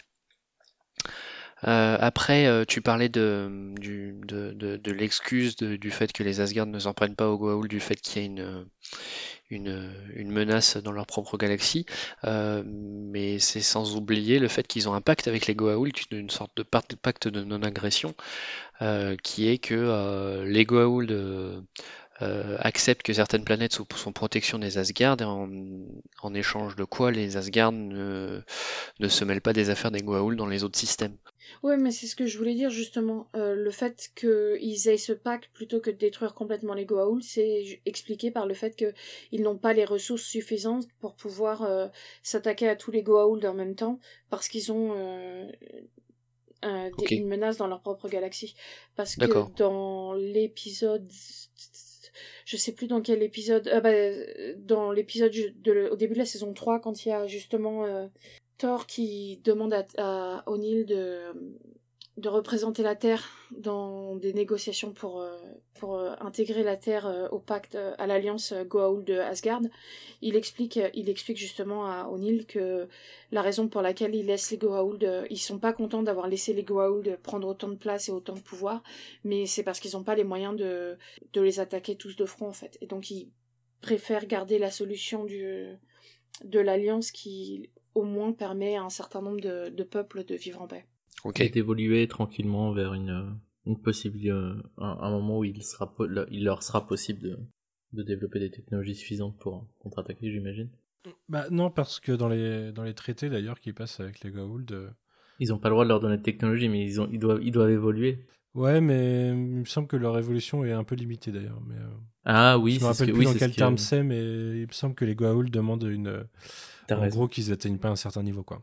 Oui, qui est une, oui, oui, il y a, y a, faut qu'il c'est euh, une des conditions, c'est une sorte de non-interventionnisme des Asgard. Euh, effectivement, c'est dans l'épisode Soleil Rouge que, que ça intervient, puisqu'on est face à une, une société, euh, je dirais, du 18e, euh, non, du 19e siècle, euh, un peu en termes de, d'avancée de, technologique. Euh, et et ce, ce, pacte, en fait, cet, cet objectif est rompu au moment de l'épisode sur Prometheus, je crois parce que euh... ah oui, mais en fait ils, con... ils contentent ça, euh, ils le justifient parce qu'ils ont besoin du Prometheus pour lutter contre les contre les réplicants. En fait, il y a plusieurs choses. Il y a, il y a deux choses différentes. C'est que dans l'épisode euh, où la Terre euh, négocie pour faire partie de l'Alliance, mhm, ouais. Euh, l'une des clauses que les Goa'uld demandent, c'est qu'ils soient limités dans leur évolution euh, à eux, donc c'est une, limitation euh, forcée. Et le fait qu'à côté, les Asgard n'ont pas le droit d'utiliser leur technologie pour aider, pour aider les peuples des planètes qu'ils protègent. Ou en tout cas, ils n'ont pas le droit d'utiliser les technologies pour les protéger de, de problèmes naturels. Euh, ce qui, il me semble, je sais pas si c'est sous-entendu, mais il est sûrement possible que la planète euh, euh, où il y a le marteau de Thor ne fait en fait pas partie de cette alliance. déjà bah, parce que pense, le, le marteau de Thor. Exactement, ouais. Et puis il y a un moment où quand dans donc dans dans le marteau de Thor, quand Carter et Daniel suivent je sais plus comment elle s'appelle, euh, euh, la, la, la, femme qui a été euh, une hôte de Goa'uld et qui, qui, a réussi à s'en sortir grâce au marteau de Thor, il passe par une zone où il y a clairement, en fait, c'est pas une rivière, enfin il y a de l'eau qui s'écoule et c'est clairement tout en béton. Et Daniel dit que apparemment ça a été construit par, par Thor pour ramener l'eau des montagnes l'été. Donc ils ont visiblement sur la planète dont le nom m'échappe euh, maintenant, euh, fait pas partie de l'Alliance, mais est protégée de manière militaire, quoi. Ou en tout cas de manière euh, technologique. Mm. Après, on ne sait pas exactement si les termes du, traité sont les mêmes pour, pour toutes les planètes. Mm. On sait que quand ils arrivent dans ce traité, c'est les, les demandes du, des, des Goa'uld par rapport aux humains, mais on peut, on peut imaginer que en fait, les Goa'uld devant euh, la menace que représente la Terre ont, ont envie de les, les ralentir, enfin de, de, les ralentir technologiquement ou de leur, leur imposer un, un, arrêt technologique. Alors que c'est pas peut-être pas le cas pour d'autres euh, races extérieures et que sans sans l'apport de nouvelles technologies, ça j'imagine que c'est sur toutes les, les planètes, mais que par contre le, le fait qu'ils soient limités, euh, ça me semblait, ça me, enfin ça me semble pas forcément nécessaire sur toutes les planètes, vu que c'est majoritairement, j'ai l'impression, des, des planètes qui, qui, ne sont pas encore au stade d'évolution euh, euh, technologique, euh, industrielle. Oui, c'est possible que ce soit une clause qui soit rajoutée par les Goa'uld pour juste pour les Tories parce que justement ils sont plus en avance. Est-ce que vous avez autre chose à dire sur les Asgard sur les Asgard, oui, juste euh, pour précision, euh, Cimeria, euh, c'est le nom de la planète que tu cherchais, donc c'est celle de l'épisode du marteau de Thor et de l'œil de pierre, je crois. C'est ça, le nom des épisodes. Et, et quitte à faire une correction, j'en fais une autre. Tout à l'heure, on a dit que Baal était un dieu mésopotamien, et non, c'est un dieu phénicien. Qui, il me semble, a d'ailleurs plusieurs incarnations. celle que je connaissais quand j'étais plus jeune, c'était Moloch Baal, qui est un dieu plutôt destructeur. Hmm que je connais à cause de la BD Alix. Euh, est-ce qu'on a autre chose à dire sur les Asgard? Juste qu'on aura un, probablement un petit addendum euh, en... quand on parlera d'Atlantis, parce qu'on voit des Asgard un peu différents dans Atlantis à un moment. Mm. Et que c'est une, une, race qui évolue, euh, enfin, c'est une des races où on apprend le plus sur son, enfin, le plus, non. on apprend pas mal sur son passé au fur et à mesure. Mhm. euh, et euh, sur euh, et qui va euh, aussi euh, pas mal aider puisqu'on c'est c'est là où je, je me pose la question par rapport au traité euh, qu'ils ont avec les, les humains, enfin les Goa'uld et les humains, c'est qu'ils vont euh, offrir le des boucliers euh, euh, pour le Prometheus, donc ils leur en viennent en aide technologiquement, ce que je trouve un peu euh, un peu étrange, étrange si on si on se dit qu'ils sont encore sous-traités. Mhm. Moi, je pense Ce que le traité, est toujours le cas. hein, mais Ils s'en foutent un peu du traité. hein. Ouais. Euh, il, a, il a un peu vite oublié ce que ça implique derrière. Après, oui, on peut, on peut se dire qu'en saison 6, de toute façon, il y a, c'est du coup la, la saison où Anubis arrive et euh, Anubis euh, Ouais, les systèmes euh, voilà. a capturé, voilà, ont, ont attaqué les Asgard, donc, euh, enfin, en tout cas, ont, ont pris en otage Thor. Donc, on peut imaginer que le traité a pris fin. Et même, il y a pas mal d'anciens systèmes lords qui travaillent avec les humains ponctuellement pour combattre, par exemple, Anubis ou Baal. Donc, euh, oui, je pense que le traité, ils s'en foutent un peu aussi, quoi. On peut passer à la suite. Donc, avant de passer euh, dans la deuxième partie euh, plutôt technologique, euh, un petit quiz très court. euh, donc, un petit quiz mythologie. On aura un quiz sur la série plus tard. Euh, vous pouvez crier votre nom quand je donne. Euh, alors, On première peut le question. dire, on crier notre nom ouais. on n'est pas obligé Non, de mais- juste crier la réponse. Ouais, ouais. Euh, première question, je pense qu'il y a une question facile pour les fans de comics que vous êtes tous. Euh, quel animal tire le chariot de Thor Et point bonus Queen. si vous me dites quel en est l'intérêt. Oui, Queen. Euh, Donc c'est des boucs. Ouais. Et quel est l'intérêt? Ouais.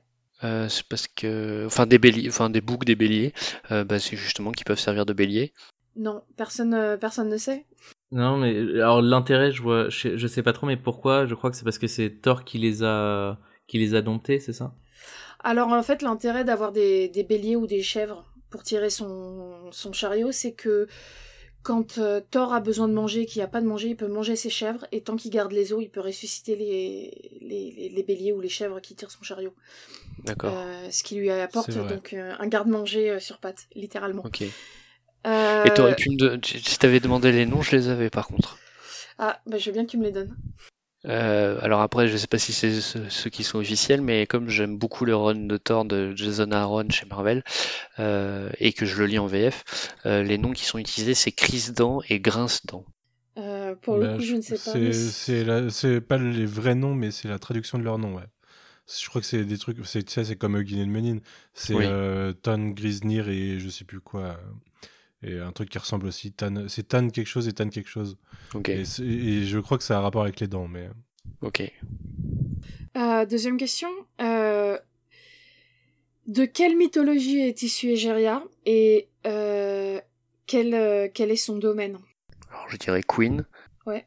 Là pour le coup, ce serait mésopotamien. Quelqu'un d'autre? Ah, Hmm. Du coup, ça doit pas être mésopotamien. euh... Grec Moi, je dirais grec en fait. Égérie, c'est grec comme mot.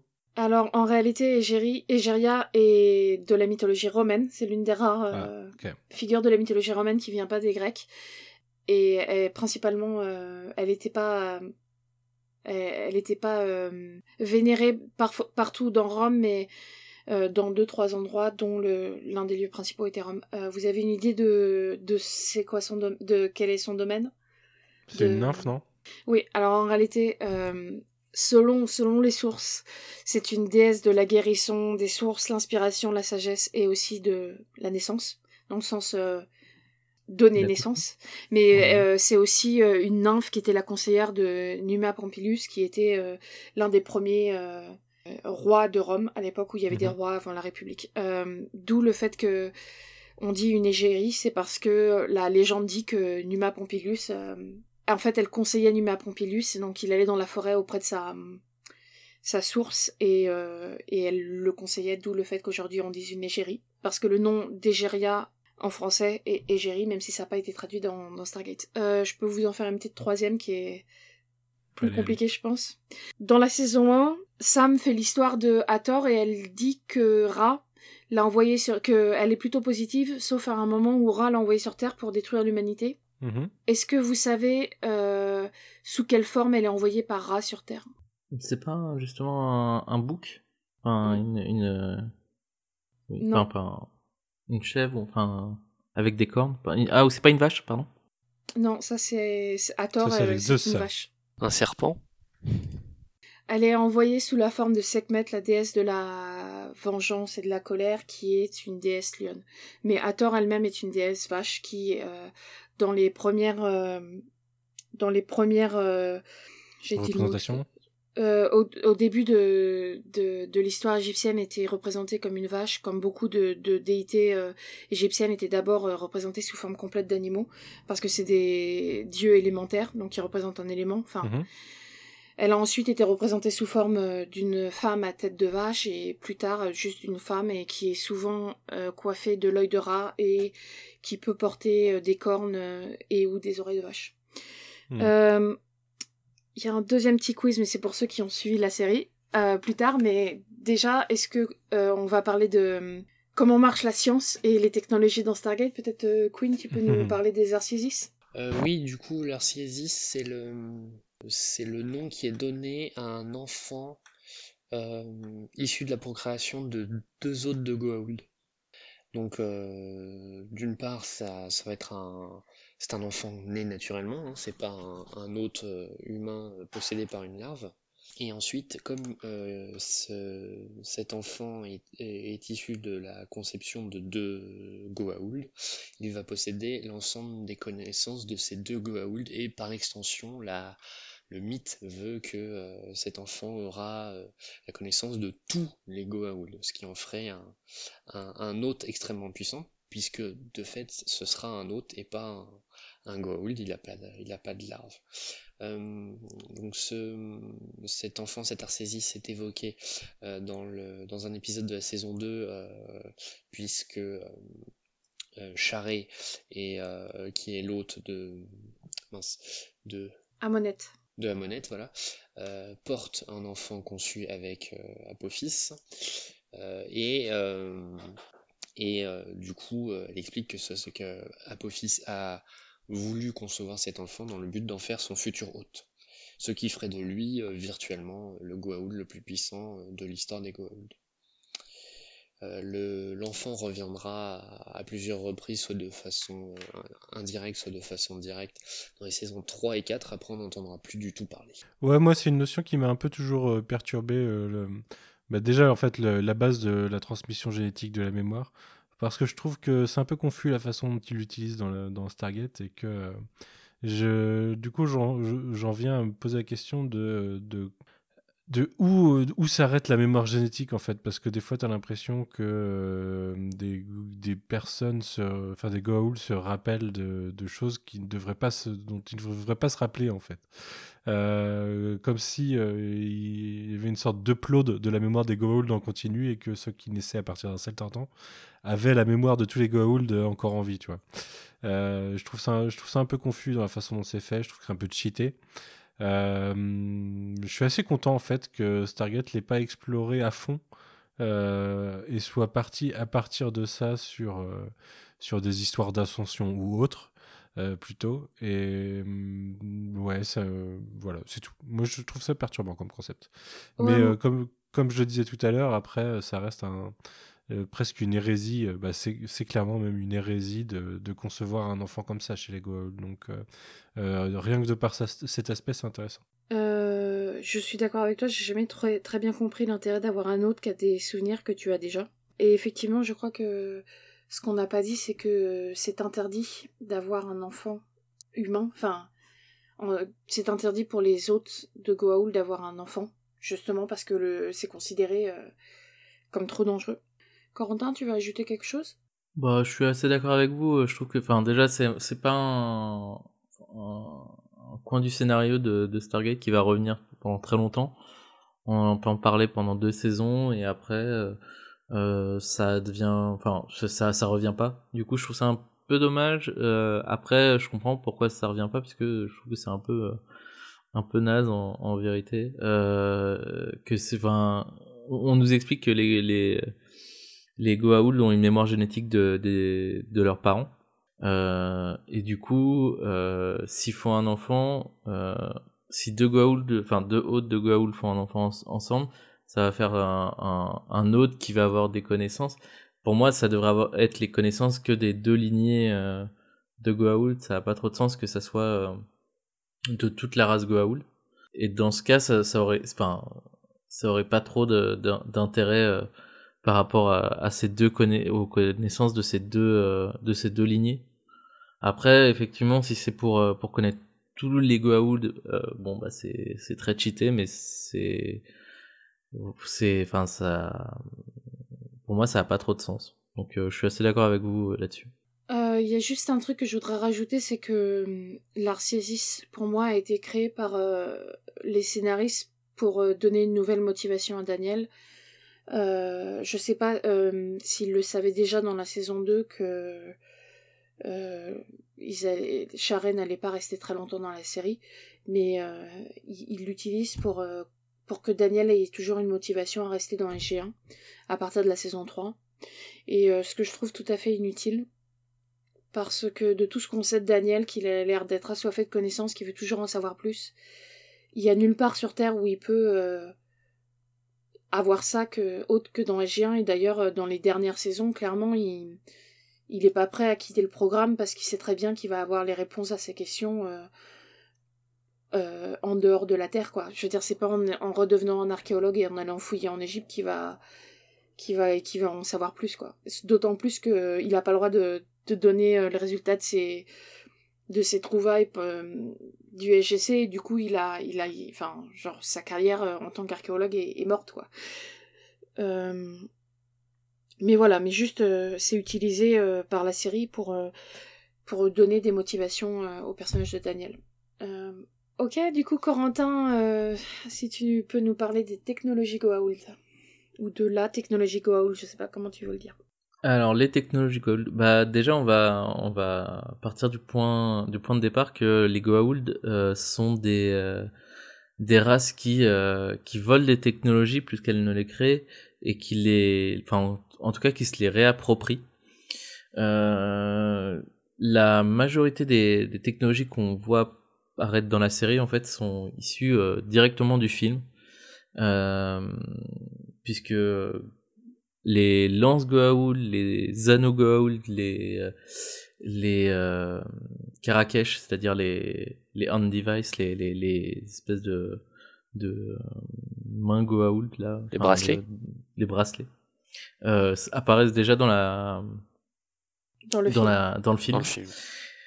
Euh, que a priori, euh, pour la majorité, elles sont issues d'une euh, d'une technologie qui utilise le le Naquada, euh, et pour certaines nécessite même euh, le, la, la, présence de Nakwada dans le sang de, des personnes qui vont l'utiliser.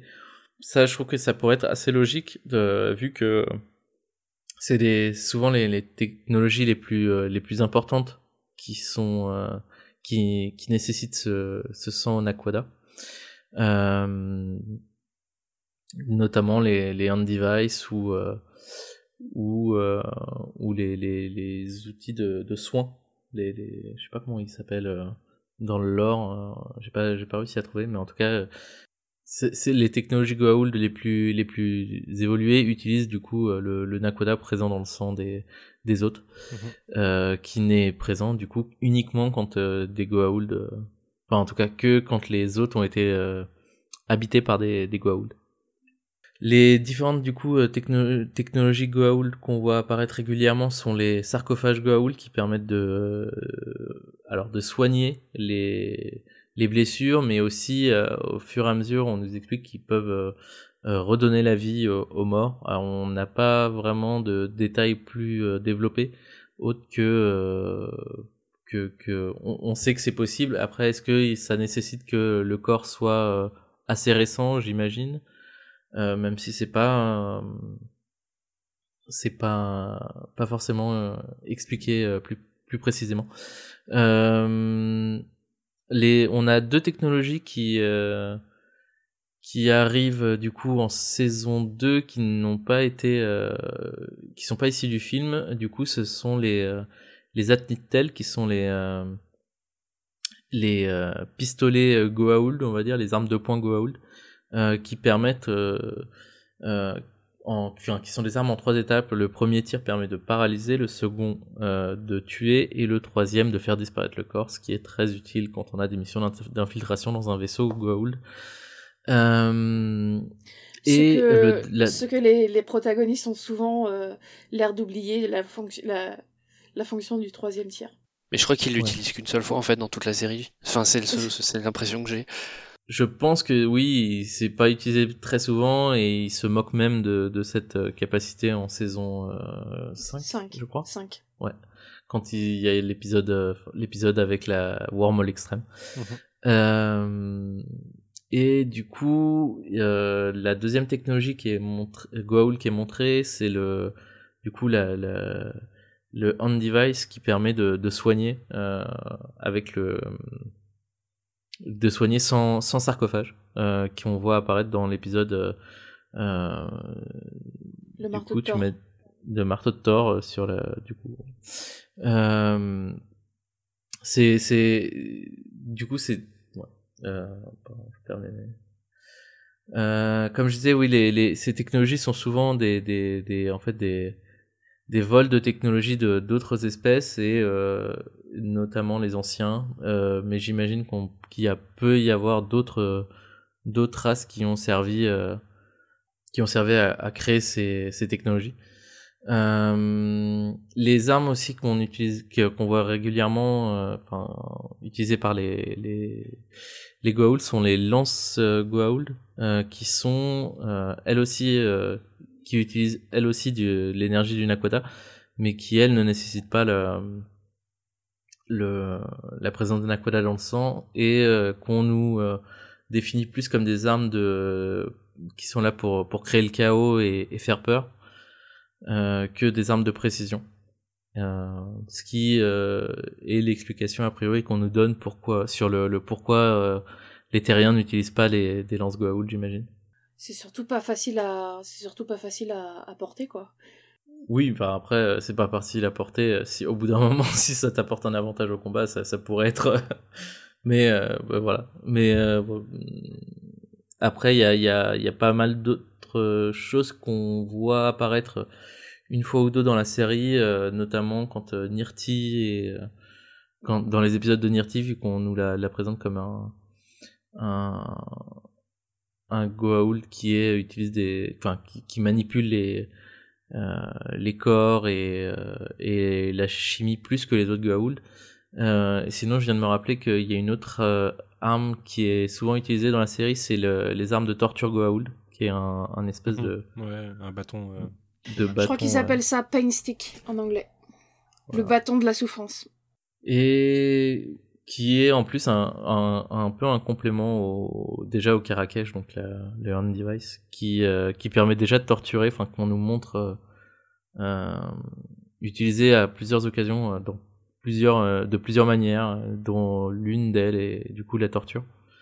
même si c'est un peu, moi je trouve, l'artefact la, Goa'uld le plus, le plus cheaté, parce que on nous explique que il peut, alors soit créer un bouclier, euh, créer une onde de choc, euh, torture les, les, les gens, créer un, un espèce de lien de communication, euh, même s'il est enfin un lien de, de, de, communication neurale, même s'il semble pas très pas très agréable pour le, la personne qui en est qui est visée, mais c'est vraiment un des, une des, des des technologies qui évoluent au fur et à mesure et de manière assez assez incontrôlée. Je crois que j'ai fait le tour. Quelqu'un veut ajouter quelque chose sur le sujet? Non, euh, Corentin a fait bien le tour. Moi, ce que j'aime bien, c'est le côté euh, parasite euh, des Goa'uld qui se retrouvent dans le, le, parasitage de technologies qui leur permettent de prendre le pouvoir. Je trouve que c'est, en fait, ça, ça, fonctionne très bien dans, le, dans ce qui est présenté de leur race. C'est un, un, aspect intéressant. Moi, je trouve que les hand device, je sais plus, les Caracash, tu dis que ça s'appelle, Corentin? Ouais. Euh, bah, c'est quand même super classe. Si j'avais mmh. si j'avais les capacités euh, de faire du modélisme et tout, je m'en fabriquerais bien hein, parce que c'est vraiment très classe. Il te faut une imprimante 3D Clara. Ouais. Euh, pour pouvoir non, je me pense faire que la Terre n'est pas prête. euh, sinon, oui, un truc, c'est que pour le sarcophage, on nous, on, trouve vite fait une explication sur pourquoi ils vont pas utiliser le sarcophage plus que ça. Euh, par le fait que. Ça rend méchant. Pour le. Non, je voudrais juste rajouter que pour le sarcophage, euh, on nous explique euh, en saison 2 justement pourquoi, pourquoi le, le sarcophage n'est pas utilisé, par la Terre. Parce que quand il est trop utilisé, il a tendance à nous, nous rendre méchants et puis à jouer comme une drogue. Mais je trouve cette explication je veux dire, euh, sur Terre, aujourd'hui, on utilise bien la chimiothérapie et les rayons pour soigner le cancer. Je pense que les effets de la chimiothérapie ou des rayons est pas forcément beaucoup plus agréable qu'un effet de, de, sarcophage et qu'un petit sarcophage pour soigner les blessures. Euh, genre, ils sont pas obligés d'utiliser pour la moindre blessure, mais genre les, les bah, pas typiquement euh, Daniel en fin de saison 5, ou Mhm. Ou genre euh, quand ils ont été, euh, quand on leur a tiré dessus et qu'ils sont sur le point de mourir, ça serait peut-être bien d'avoir un petit, un petit ouais, bah, des sarcophage. Petits, des trucs ponctuels, ouais. Bah, on a vu que ponctuellement, euh, Daniel il s'en est remis, tu vois, c'était une sorte de drogue, il s'en est remis. Oui, c'est ça. Alors qu'il l'a utilisé pas mal. Et moi, ce que je trouve le plus incohérent, ouais, c'est la non-utilisation totale par les Tok'ra qui, en tant qu'espèce en danger, pourrait se dire bon, lui il est mort, on le passe vite fait au sarcophage une fois dans trois millénaires, ça va le faire, quoi. Et euh, mais du coup, oui, cette excuse est un peu utilisée facilement alors que euh, des petits compromis de temps en temps, ça pourrait le faire. Ouais, surtout que ce qu'on allait en fait, ce que, ce que nous explique justement euh, l'épisode La princesse Shaila, Need en anglais, c'est que. Meilleur épisode. Ouais. je crois que c'est l'épisode qui doit être dans les derniers des tops de, dans les top négatif de tout le monde. Dans les euh, flops. c'est le moins bon de la deux en tout cas, c'est sûr. Ouais, euh, oui, donc pour revenir sur cet épisode, en fait, on nous explique que le, sarcophage est aussi utilisé comme euh, moyen de préservation du corps, en fait. Que ça peut être un moyen de, de soigner de manière ponctuelle, mais s'il est utilisé de manière récurrente, en fait, c'est. Oui, donc pour Daniel qui retrouve sa vue, par exemple. Ouais. Mm. Euh, et puis oui aussi euh, un truc que Corentin n'a pas dit, c'est que c'est utilisé euh, pour garder les gens en, stase. En stase, ça se dit en prison, ouais. Oui, en stase, ouais. En stase, que ce soit à tort ou plus tard, je crois qu'il y a bah, dans l'épisode avec l'équipe l'équipe SG russe, mhm. c'est aussi utilisé. Donc voilà, c'est aussi quelque chose qui, en plus de soigner, permet de garder en vie. Hmm. Si, ça fait sens. Euh, est-ce que quelqu'un veut rajouter quelque chose sur ce que j'ai dit? Bah moi aussi par rapport au, ce que tu disais sur du coup le, fait que ça soit utilisé pour euh, mettre en stage les les, les ennemis d'autres Goa'uld, j'ai toujours euh, eu un peu de mal avec cette notion que alors déjà on nous montre qu'ils ont d'autres manières de préserver des euh, des symbiotes assez facilement avec des jars euh, du coup, je trouve que c'est un peu. Enfin, j'imagine que ça doit coûter plus plus cher en technologie de maintenir euh, une personne dans un sarcophage. Euh, et enfin, ça doit. Enfin, j'imagine que les, les, les, sarcophages, ça doit pas se trouver à toutes les portes et que seuls les, les, les plus grands Goa'uld y ont accès. Ça doit être, enfin, être des, des enjeux de pouvoir. et que qu'on laisse pour emprisonner des des gens, ça, m'étonne un peu. Et que voilà, après, euh, je trouve que ça, ça reste une des, des, technologies qui a été les plus mal utilisées par la série et qui euh, en, vraiment aurait, aurait mérité beaucoup une, une attention un peu plus développée. Et, bah, euh, c'est le problème des, c'est le problème des trucs trop puissants en fait. Euh, c'est difficile de s'en servir par la suite euh, dans une histoire organique. C'est comme les mm. personnages, les super héros qui ont les, pouvoirs les plus importants. C'est toujours difficile de les utiliser parce que tu peux faire un peu ce que tu veux avec quoi. Scénaristiquement, c'est pas simple.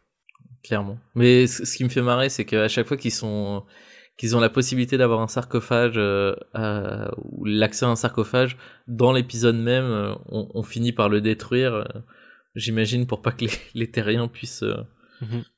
puissent avoir accès à cette technologie. Alors que c'est vraiment euh, peut-être celle qui aiderait le plus les terriens, quoi. Ouais. Moi, je me remettrai jamais du sarcophage dans la salle de la porte euh, avec 14, je crois. oui, c'était n'importe quoi. C'est ce que Corentin disait. Ouais, c'est que clairement, ils peuvent avoir une autre salle, tu vois. A priori, ils ont des salles pour regarder des, des trucs et des machins, donc bon. J'imagine sur 24 étages, c'est ça 24 ou 27 Non, mais ils ont pas les, ils ont, je crois que c'est, ils doivent avoir le niveau, le niveau moins 19 au niveau, au niveau moins 28, ils ont pas tous les niveaux non plus. Euh, pour ajouter sur un truc que Corentin dit aussi souvent, c'est le fait que Stargate c'est très euh, euh, jeu de rôle. Et euh, du coup, comme il disait, la technologie euh, Goa'uld peut être utilisée par des anciens hôtes. Et donc typiquement on a Sam qui à un moment obtient la capacité technologie Goa'uld Oui. Effectivement, le, parallèle, euh, le parallèle est, faisable. Elle a évolué dans son personnage. Voilà. Et d'ailleurs, qu'elle, euh, c'est une capacité qu'elle, euh, qu'elle monte, dans laquelle elle monte aussi en niveau au fur et à mesure de la série. autre chose à ajouter ou est-ce qu'on peut passer au dernier élément? Non, c'est bon. Le cinquième élément? Le sixième, je crois. Du coup, Manu, veux-tu nous parler de la notion de voyage dans le temps dans la série Stargate? Mais bien sûr, parce que le, voyage dans le temps est quelque chose que je déteste, bien sûr. Euh, non, c'est un, quelque chose, un, élément scénaristique que j'adore et qui est pas mal utilisé dans les franchises Stargate. Je crois qu'on en a une 10 ou 12 euh, occurrences à travers euh, l'ensemble des séries, donc c'est quand même pas mal pour un truc qui est pas basé là-dessus à la base basé là-dessus à la base, c'est pas terrible. Euh, et euh, dont la première occurrence se fait avec 1969, euh, du coup, dans cette saison. Il y a plusieurs façons de voyager dans le temps au sein de l'univers Stargate. La première, du coup, c'est accidentel en traversant la porte alors que le vortex passe euh, près d'une éruption solaire, euh, ça renvoie dans le passé. Euh, ça renvoie même à l'envoyeur, puisque la personne, enfin ceux qui voyagent sont renvoyés à leur porte de départ, mais à une autre époque. Et la science qui est insérée à partir de ça, c'est que selon l'heure, enfin selon le moment de, l'éruption solaire, ça va renvoyer à une époque ou une autre. Ce qui fait qu'on peut essayer de calculer comment revenir selon les éruptions solaires qu'on est capable de détecter à l'avance. Euh, donc c'est fait un peu à l'arrache hein, dans 1969, euh, c'est un accident et derrière euh, le jeune Hammond, enfin le vieux Hammond donne via le jeune Hammond des coordonnées, enfin des, dates d'éruption solaire pour pouvoir revenir. Mais c'est réexploité plus tard. On découvre aussi qu'en fait les anciens n'étaient pas si bêtes et que pour beaucoup de cas, dont celui-ci, ils avaient des des, euh, systèmes de prévention, des protocoles de sécurité euh, insérés dans les DHD qui empêchaient, euh, par exemple, de contacter une porte qui, dont, le, le vortex passait devant une éruption solaire. Malheureusement, le DHD n'existant pas au début de Stargate SG1 pour le SGC, les équipes du SGC et dont Carter avaient programmé leur DHD perso et bypasser un certain nombre de protocoles de sécurité, ce qui fait que cette, cette, euh, ce voyage est possible. C'est un, type de voyage qu'on revoit plusieurs fois. Euh, d'ailleurs, la toute fin, enfin même pas la toute fin de la série, mais euh, la fin officielle, la dernière chose SG1 qu'on a eu, c'est Stargate Continuum, qui se base sur un voyage dans le temps par balle, qui se sert d'une zone où, oui, en gros, il, il a mappé un peu les éruptions solaires et puis il s'en sert pour repartir dans dans le passé et changer, euh, changer le temps. Et on a aussi les épisodes avec les HN, le premier 2010 qui arrivera un peu plus tard, dans lequel on, on est projeté dans le futur puisque c'est un épisode de, des années 2000, de 2000 je crois, ou 2001, euh, qui se passe en 2010, où on, se rend compte que SG1 a fait, enfin que la Terre a fait alliance avec une race et que ça a donné quelque chose de dramatique, mais on en reparlera plus tard, et euh, termine euh, par retourner dans le passé pour s'envoyer un message dans le passé pour éviter ça, tout en, en, utilisant ce système d'éruption solaire. Il y a d'autres systèmes de voyage dans le temps le, enfin, ou de manipulation du temps en tout cas, euh, inventé dans les deux cas par des anciens. Le premier, c'est une plateforme qu'on trouvera dans le meilleur épisode de la série, euh, qui va créer une boucle temporelle, puisqu'en gros, euh, c'est une, une partie des anciens bloqués sur une planète sur laquelle ils étaient en train de mourir, qui a essayé de changer son sort en gagnant du temps, en revenant, enfin, en créant une boucle temporelle. donc là, c'est vraiment une boucle, c'est un système qui qui reboot continuellement euh, une période de temps. jusqu'à ce que la machine soit arrêtée et qui permet à chaque fois de modifier les événements. Puisque dans, dans cette euh, vision du voyage dans le temps de Stargate, euh, pour faire un, rapide cours, euh, ça prend la notion du voyage dans le temps où un voyage dans le temps réécrit le passé. Donc c'est pas du euh, pour ceux qui, euh, qui ont vu Lost par exemple, c'est pas la notion de Lost de whatever happened happened, c'est-à-dire que si vous revenez dans le temps, vous avez toujours vous êtes toujours revenu dans le temps. Non là si vous revenez dans le temps, vous réécrivez le futur si vous changez des événements. C'est pas non plus vous créez une euh, une réalité parallèle, euh, vous réécrivez toute la ligne temporelle. Euh, c'est Retour vers le futur ça? C'est Retour vers le futur est un peu est un La peu différence, c'est que Retour vers le futur. Ouais, puis Retour vers le futur, ça, le truc, c'est que quand tu changes le futur, tu le changes dans le passé. Parce que quand il change le futur, il disparaît au fur et à mesure. Il y a ce côté un peu Mhm. euh, rétroactif. Ah Ouais, oui. c'est Tout bizarre. à fait, ouais. ouais, ouais. Euh, qui fonctionne avec une sorte de buffer de temps euh, pour, Ouais. pour que les choses soient visuelles. Mais euh, oui, non, c'est en plus Retour vers le futur a deux visions du voyage dans le temps qui sont un peu en contradiction entre le premier et le deuxième. Euh, on en reparlera dans un autre podcast éventuellement. Euh, toujours est-il que Ah, Euh, teasing. non, pas forcément. euh, Il y a des chances qu'un jour je parle de Retour vers le futur. On va pas se mentir. Mais euh, euh, qu'est-ce que je disais? Oui, donc dans, ce- dans cette vision des choses, euh, le, le- la réalité est réécrite. C'est c'est du coup utilisé avec ce fameux épisode des SGN où le SG1 ne va pas, enfin le, SGC ne va pas contacter la planète, mais retombera sur les SGN d'une autre façon plus tard. Euh, c'est utilisé dans Atlantis où euh, une première version de l'expédition euh, n'a pas vu Atlantis s'élever des eaux aussi facilement et, quasiment tout le monde est mort. Et c'est encore une fois avec une autre technologie ancienne créée par Janus. Donc il est possible que ce soit lui qui ait créé la table qu'on voit dans le dans l'épisode de Stargate. C'est jamais explicité. Par contre, on sait qu'il a créé une, une machine à voyager dans le temps qui est utilisée à la fois dans Atlantis et dans SG1. Euh, une machine qui a servi à créer des prophéties, par exemple, quand on revoit Maybourne dans les dernières Mm. saisons. Je sais pas si vous vous souvenez de cet épisode, mais il y a un, un pedal jumper modifié pour voyager dans le temps, qui est peut-être le même que celui utilisé par Elizabeth Weir euh, à son époque dans Atlantis, mais, euh, mais euh, c'est jamais explicité, il y a des chances.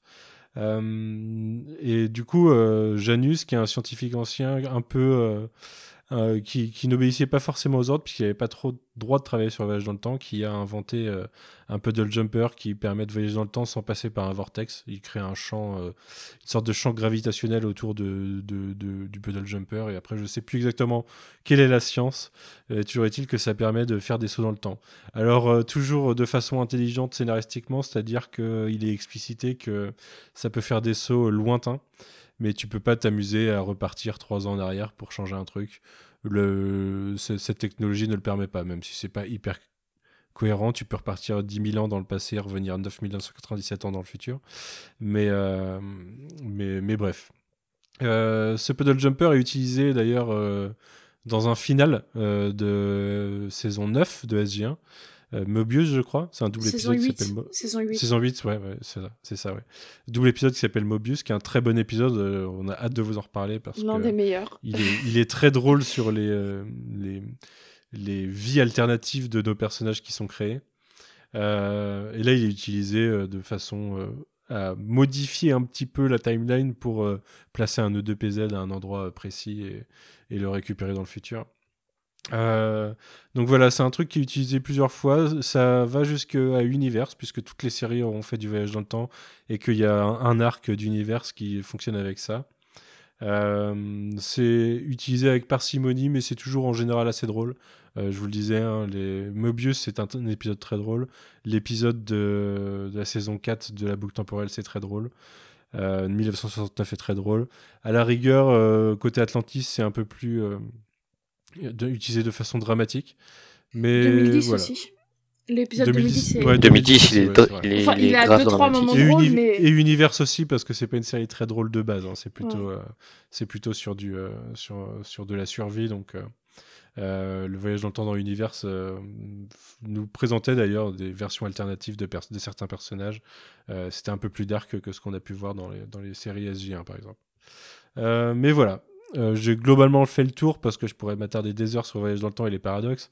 Euh, dans les grandes lignes, c'est utilisé assez régulièrement et même dans des romans Stargate. Euh, il y en a certains qui tournent sur du voyage dans le temps. Je crois qu'il y a, un, il y a une, autre réponse à Mobius. Enfin, il y a peut-être un truc qui découle de Mobius. Est-ce qu'il y a un roman qui s'appelle Mobius Squared? Ouais.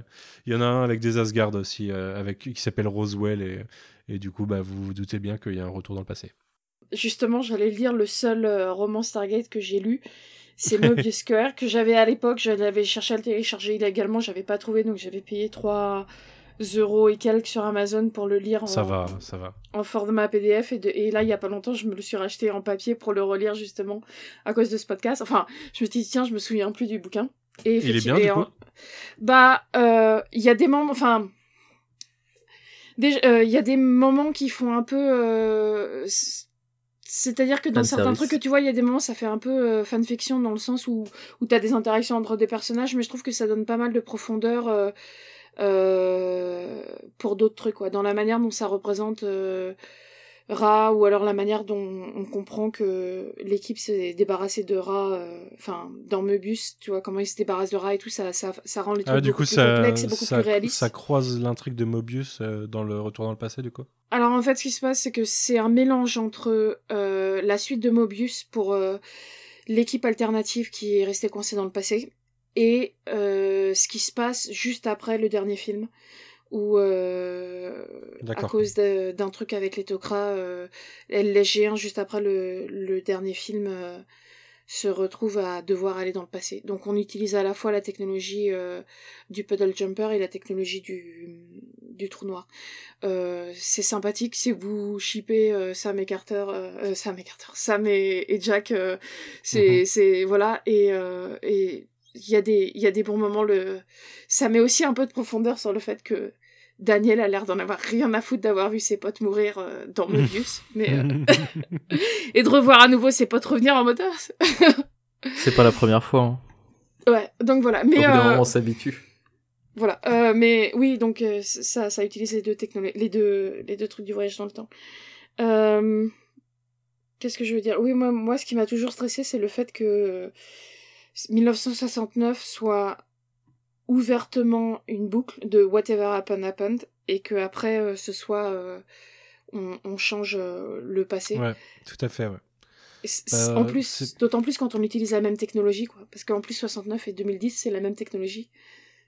Exactement. Je ne l'ai pas dit, mais quand je disais que je pouvais parler des paradoxes, en effet, 1969 est par raccord avec ce qui se passe par la suite, parce que le fait que Hammond se souvienne avoir reçu un mot, euh, euh, c'est, ça implique qu'il a toujours vécu cette timeline en fait, qu'elle, fait une boucle.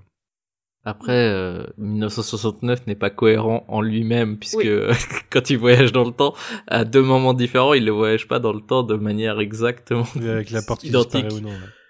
Voilà, et puis il se déplace dans l'espace ou pas, puisque quand ils, ils, vont dans le passé, ils se retrouvent à Cheyenne Mountain, euh, alors que la, porte est dans un entrepôt, et quand ils vont prendre la porte dans l'autre sens dans l'entrepôt, ils se retrouvent dans le SGC, donc à nouveau dans Cheyenne Mountain, alors là où est la porte euh, dans le futur. Ce qui est un peu bizarre parce qu'on peut imaginer que ça, enfin, dans le futur aussi loin que ça va, on peut imaginer que la porte euh, euh sera un moyen de transport un peu plus important. Enfin, si on, si on compare à 2000, euh, du coup, à l'épisode euh, de 2010. Hmm. Queen, tu veux peut-être dire quelque chose sur le sujet ou? Bah euh, non, parce qu'après on, ça, rentrerait dans un débat. Mais juste pour moi, c'est bah, hein, c'est pas. Ouais, mais c'est que je veux pas que l'épisode soit trop long. Mais c'est si antagoniste que ça de, de penser qu'on peut pas avoir et une boucle et une modification? Bah, bah, pour moi, c'est que les lois même de la physique sont pas les mêmes en fait. Où tu parce que bah, parce que je, dis ça parce que dans dans 1900 euh, dans 1969, Hammond fait en sorte que ce qui s'est passé arrive. Euh, et, ce qui, explique pourquoi euh, les choses se déroulent telles qu'elles se déroulent dans l'épisode. C'est pas c'est pas antinomique. techniquement, je pense que ça peut fonctionner, mais ouais, c'est vrai que ça peut fonctionner. Je, je, je- enfin, c'est- pour moi, ça, ça, ça détruit pas tout en fait de, de penser euh, que ça puisse euh, ne pas être aussi antithétique que ça. Mais en fait, le, le, le truc, ce, ce- le, truc, j'allais dire the trick, mais je sais pas comment le, je sais pas comment traduire en français. Voilà, l'astuce pour que ça marche. euh, Enfin, le truc qui fait que ça marche, c'est que euh, SG1 ne sait pas qu'ils reviennent dans le, enfin qu'ils vont revenir dans le passé et ils savent, ils savent pas euh, qu'ils ont quelque chose de potentiel à changer en fait. Et du coup, euh, le fait que toutes leurs actions ne soient pas guidées par le fait de changer quelque chose, mais par le fait de juste faire leurs actions, ça fait que ça peut marcher en fait. Ça peut, ça peut fonctionner parce qu'ils étaient conscients de rien. Euh, ouais, après. Non, je Mais pense y a pas- raison, ils ont ça pas d'enjeu. fonctionner. Ils ont pas d'enjeu, ils ont juste besoin de retourner chez eux en fait. Vrai. Mais moi, pour moi, pour moi, le problème est que en fait, la manière dont le temps marche, c'est euh, une réalité physique. Donc, soit on considère que whatever happen, en fait, euh, l'idée de whatever happen happen, c'est euh, c'est que le, le temps ne nous on, perço- on perçoit le temps comme quelque chose de changeant qui avance alors qu'en réalité le temps n'est qu'une quatrième dimension qui est comme euh, donc tu vois si t'as un si un graphique x y z euh, qui va te donner tes données spatiales tu vois si t'es dans le point x y z x0 y0 z0 ce, ce point-là change pas, tu peux bouger autour et tout, mais le point lui-même ne change pas. Et c'est l'idée, c'est que le temps, c'est la même chose. Tu peux pas Ouais, le mais changer c'est pas ça, dans- c'est pas ça dans Stargate du coup. Oui, mais du coup, l'idée c'est que si tu peux changer le passé, ça veut dire que le temps marche pas comme ça. Et du coup, ça veut dire que tu peux pas avoir du whatever happen happen, et du coup, tu peux pas avoir euh, Amon qui est déjà au courant euh, du, du passé. Pour moi, c'est juste que tu peux avoir l'un ou l'autre, mais euh, ils sont antinomiques parce que ça, ça sous parce que le, la physique du temps est pas la même. Ouais. Enfin- Non, en fait, le- le- la question que ça sous-entend, c'est euh, il y a bien un point de départ en fait. Il y a bien un point de départ où euh, un premier élément où ils sont revenus dans le temps et où euh, dans le passé euh, ça c'était pas. Enfin, pour moi, le, ça suggère que c'est pas la première itération de ce voyage en fait. Ouais. Mais du coup, c'est pas forcément antinomique, mais si c'est pas la première itération de ce voyage. Je sais Ouais. pas si vous me suivez.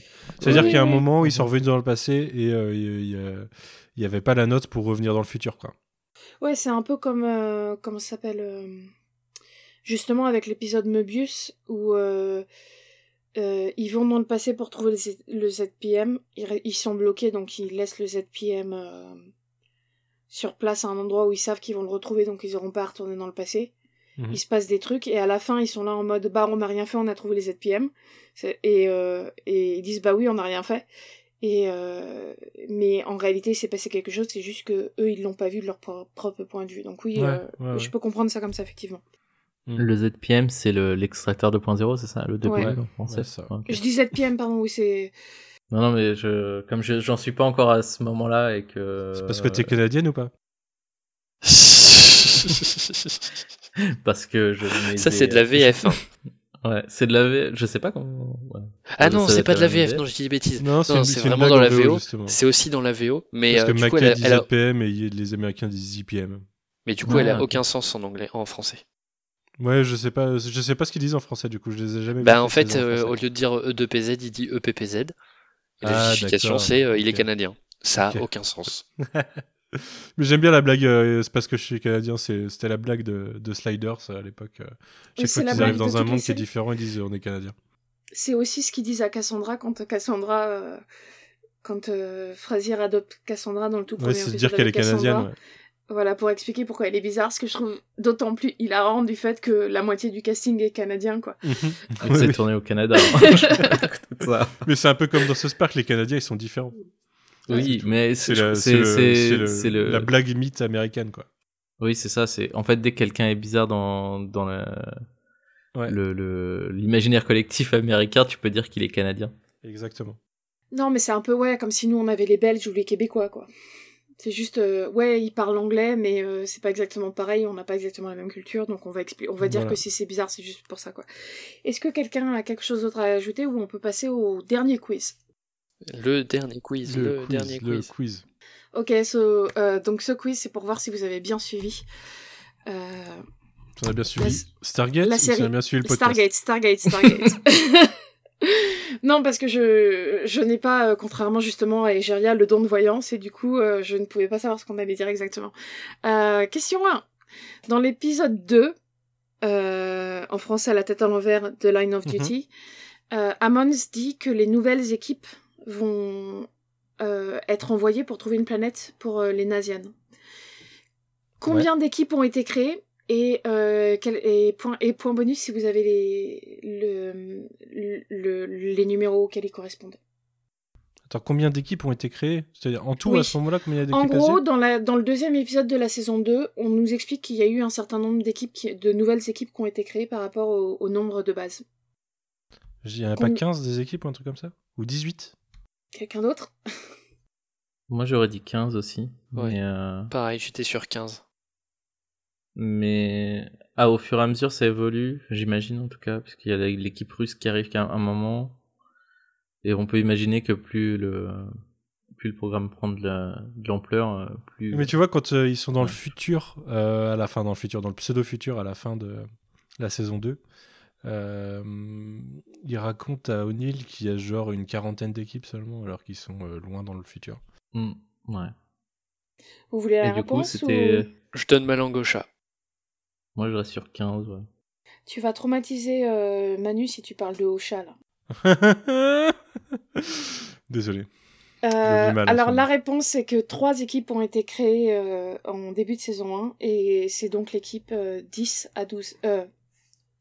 Oui, Oui, 10 c'est à ça. 12, c'est Ah, Il y y a trois nouvelles équipes. du coup, je croyais qu'il Il y y avait d'équipes en tout au début, non, non, non, mais au début, euh, dans, la première, dans le premier épisode, ils créent euh, 9 SG et Ok. au début de la saison 2, Au début de la saison 2, on il nous dit qu'il y a trois nouvelles saisons, euh, trois nouvelles équipes qui sont donc les équipes 10, 11, 12. Ok. Le Euh, tout rouge. Pardon. Euh, question numéro 2. Dans l'épisode Prisoners, ou euh, Perpétuité en français, quelle équipe est désignée comme l'équipe diplomatique? SG9 J'aurais dit 8.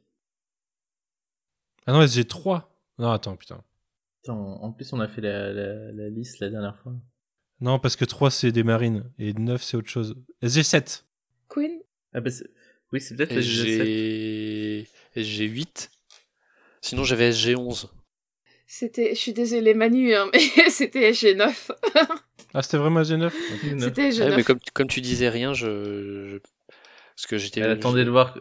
J'attendais parce que Manu a répondu tout de suite et j'allais répondre et Corentin s'est mis à parler, je me suis dit allez je vais les laisser. Et dernière question. Euh, dans la série, euh, la série nous donne la date de naissance de Daniel. Quel épisode et quelle scène nous donne cette information Et vous avez un point en plus si vous êtes capable de me dire sa date de naissance. Bah, c'est pas dans. C'est pas dans l'épisode où ils, sont, ils revivent les, les, les souvenirs de. de O'Neill et Daniel, du coup? Avec le, le gardien. Je sais plus. Manu, Queen, une petite idée? Non. Je Bon, je dis- euh, Peut-être euh, peut-être dans l'épisode secret, puisqu'on on est sur la saison 2. Non, attends, parce que. Ah, attends. Euh, ce serait pas dans l'épisode Le Maître du jeu? Ouais, c'est ça, Ouais, ouais. Quand on voit le passer avec ses enfants. Avec ses, ses parents. avec ses parents.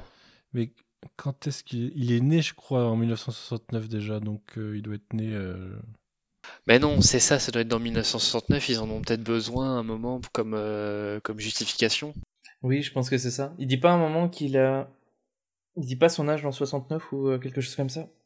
Alors, je vous donne tous euh, un point. Vous avez la moitié de la réponse. C'était une question piège. En réalité, il y a deux épisodes. À l'écrit, Ouais. j'ai écrit. J'ai fait exprès de, de l'écrire comme ça parce que c'est quel pluriel, épisode pluriel. Ouais, mais on dit Euh, quels épisodes normalement Oui, quels épisodes C'est parce que je fais des pataquès. Euh, Mais il est déjà né en 1969. Donc Oui, alors, en réalité, il y a en- deux- Genre entre. Il doit avoir vous 3, avez la 4 ans, moitié quoi, de la réponse. Vous avez la moitié de la réponse. Euh, quand il demande à Amon quelle date euh, ils sont, on découvre que ils sont quelques semaines, ils sont en août euh, 1969 parce que quelques semaines après le l'atterrissage sur la Lune. Et euh, quand euh, O'Neill voit une voiture et dit que c'était le bon temps, euh, euh, Daniel lui répond que euh, en 1969 il avait 4 ans et demi. Donc ça nous donne l'année en de 65 naissance. du coup. Et, euh, et on a le jour de naissance dans la saison 3. D'où le fait que c'était un piège. dans l'épisode Un jour sans fin. oui, logique. C'est ça.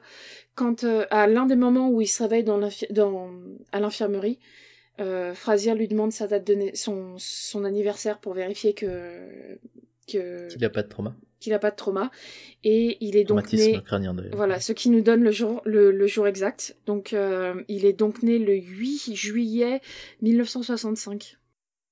Ah donc c'est contradictoire. Il avait plus 4 ans que 4 ans et demi alors. Ouais, c'est ce que je me suis dit aussi en lisant le, le... Enfin, je suis allée vérifier parce que je me souviens qu'il avait ça, mais on va dire que peut-être qu'il disait qu'il avait 4 ans et demi euh, qu'il avait 4 ans et demi en, en 1969 et du coup euh, c'était peut-être au début de 1969 sans réfléchir qu'il soit en août. Hmm. Mais donc il, est né le, le, 8 juillet 1965.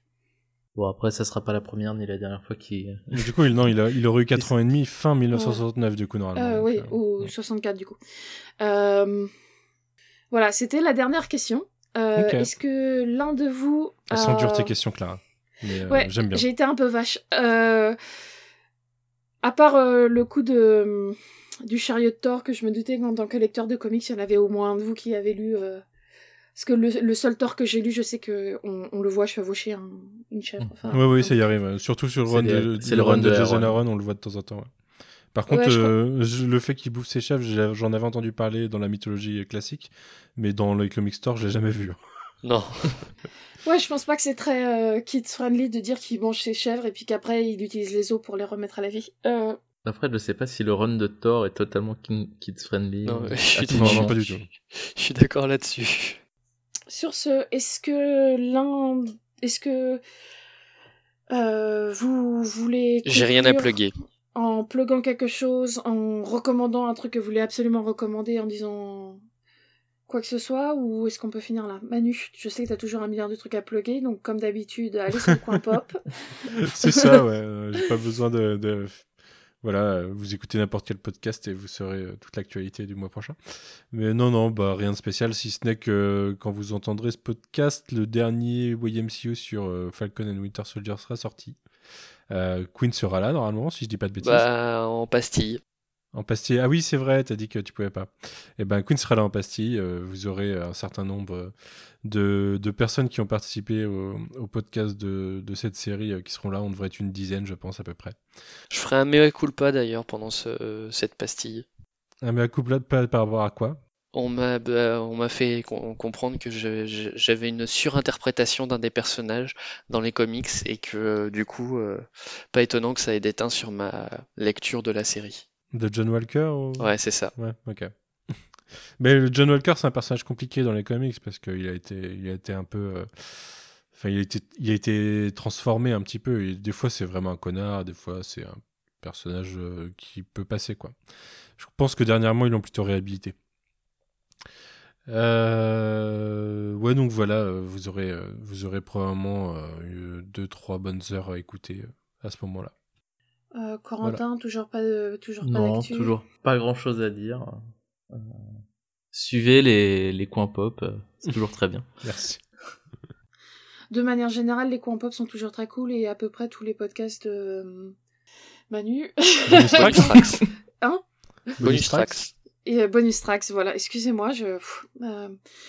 Euh, je dis à peu près tous, pas parce qu'il y en a que j'aime pas, mais c'est parce que je les écoute pas tous tous, mais tous ceux que j'écoute sont très bien. Donc euh, voilà. Euh, Moi-même, je n'ai rien d'autre à plugger, donc euh, écoutez, buvez de l'eau, euh, prenez soin de vous, hein. Et euh, faites-vous vacciner si vous pouvez. Ah oui, c'est vrai. si vous pouvez.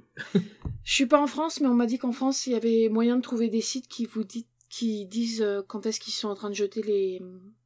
Ouais, je sais que ça existe, mais ouais, je sais pas. Ouais, je me suis inscrit. Moi, je suis un peu euh, abasourdi qu'on soit obligé de passer par de ce genre de site pour que ça soit géré correctement. Donc, euh, enfin bah, Qu'est-ce que tu veux, euh, Startup Nation euh, Tu t'attends quand même pas que ce soit l'État qui, qui, gère les choses. J'ai travaillé beaucoup sur beaucoup de projets informatiques pour l'État. Je ne m'attends pas à ce qu'ils gèrent ça dans ce genre de délai. T'inquiète pas. Euh, oui, bah, sur ce, je, on va vous laisser. La semaine, euh, pas la semaine prochaine, la prochaine fois, je passe la main à euh, notre, euh, oui c'est ça, j'allais dire notre Eh oui. euh, vétéran du montage, Manu- euh, colonel Manu, qui nous parlera, de la, qui nous essaiera de nous faire tenir euh, moins de 4 heures sur la saison, sur sa- la saison 3. Voilà, bah salut à tous, prenez soin de vous. Merci et-. Salut. et Bonne journée. Salut. À bientôt.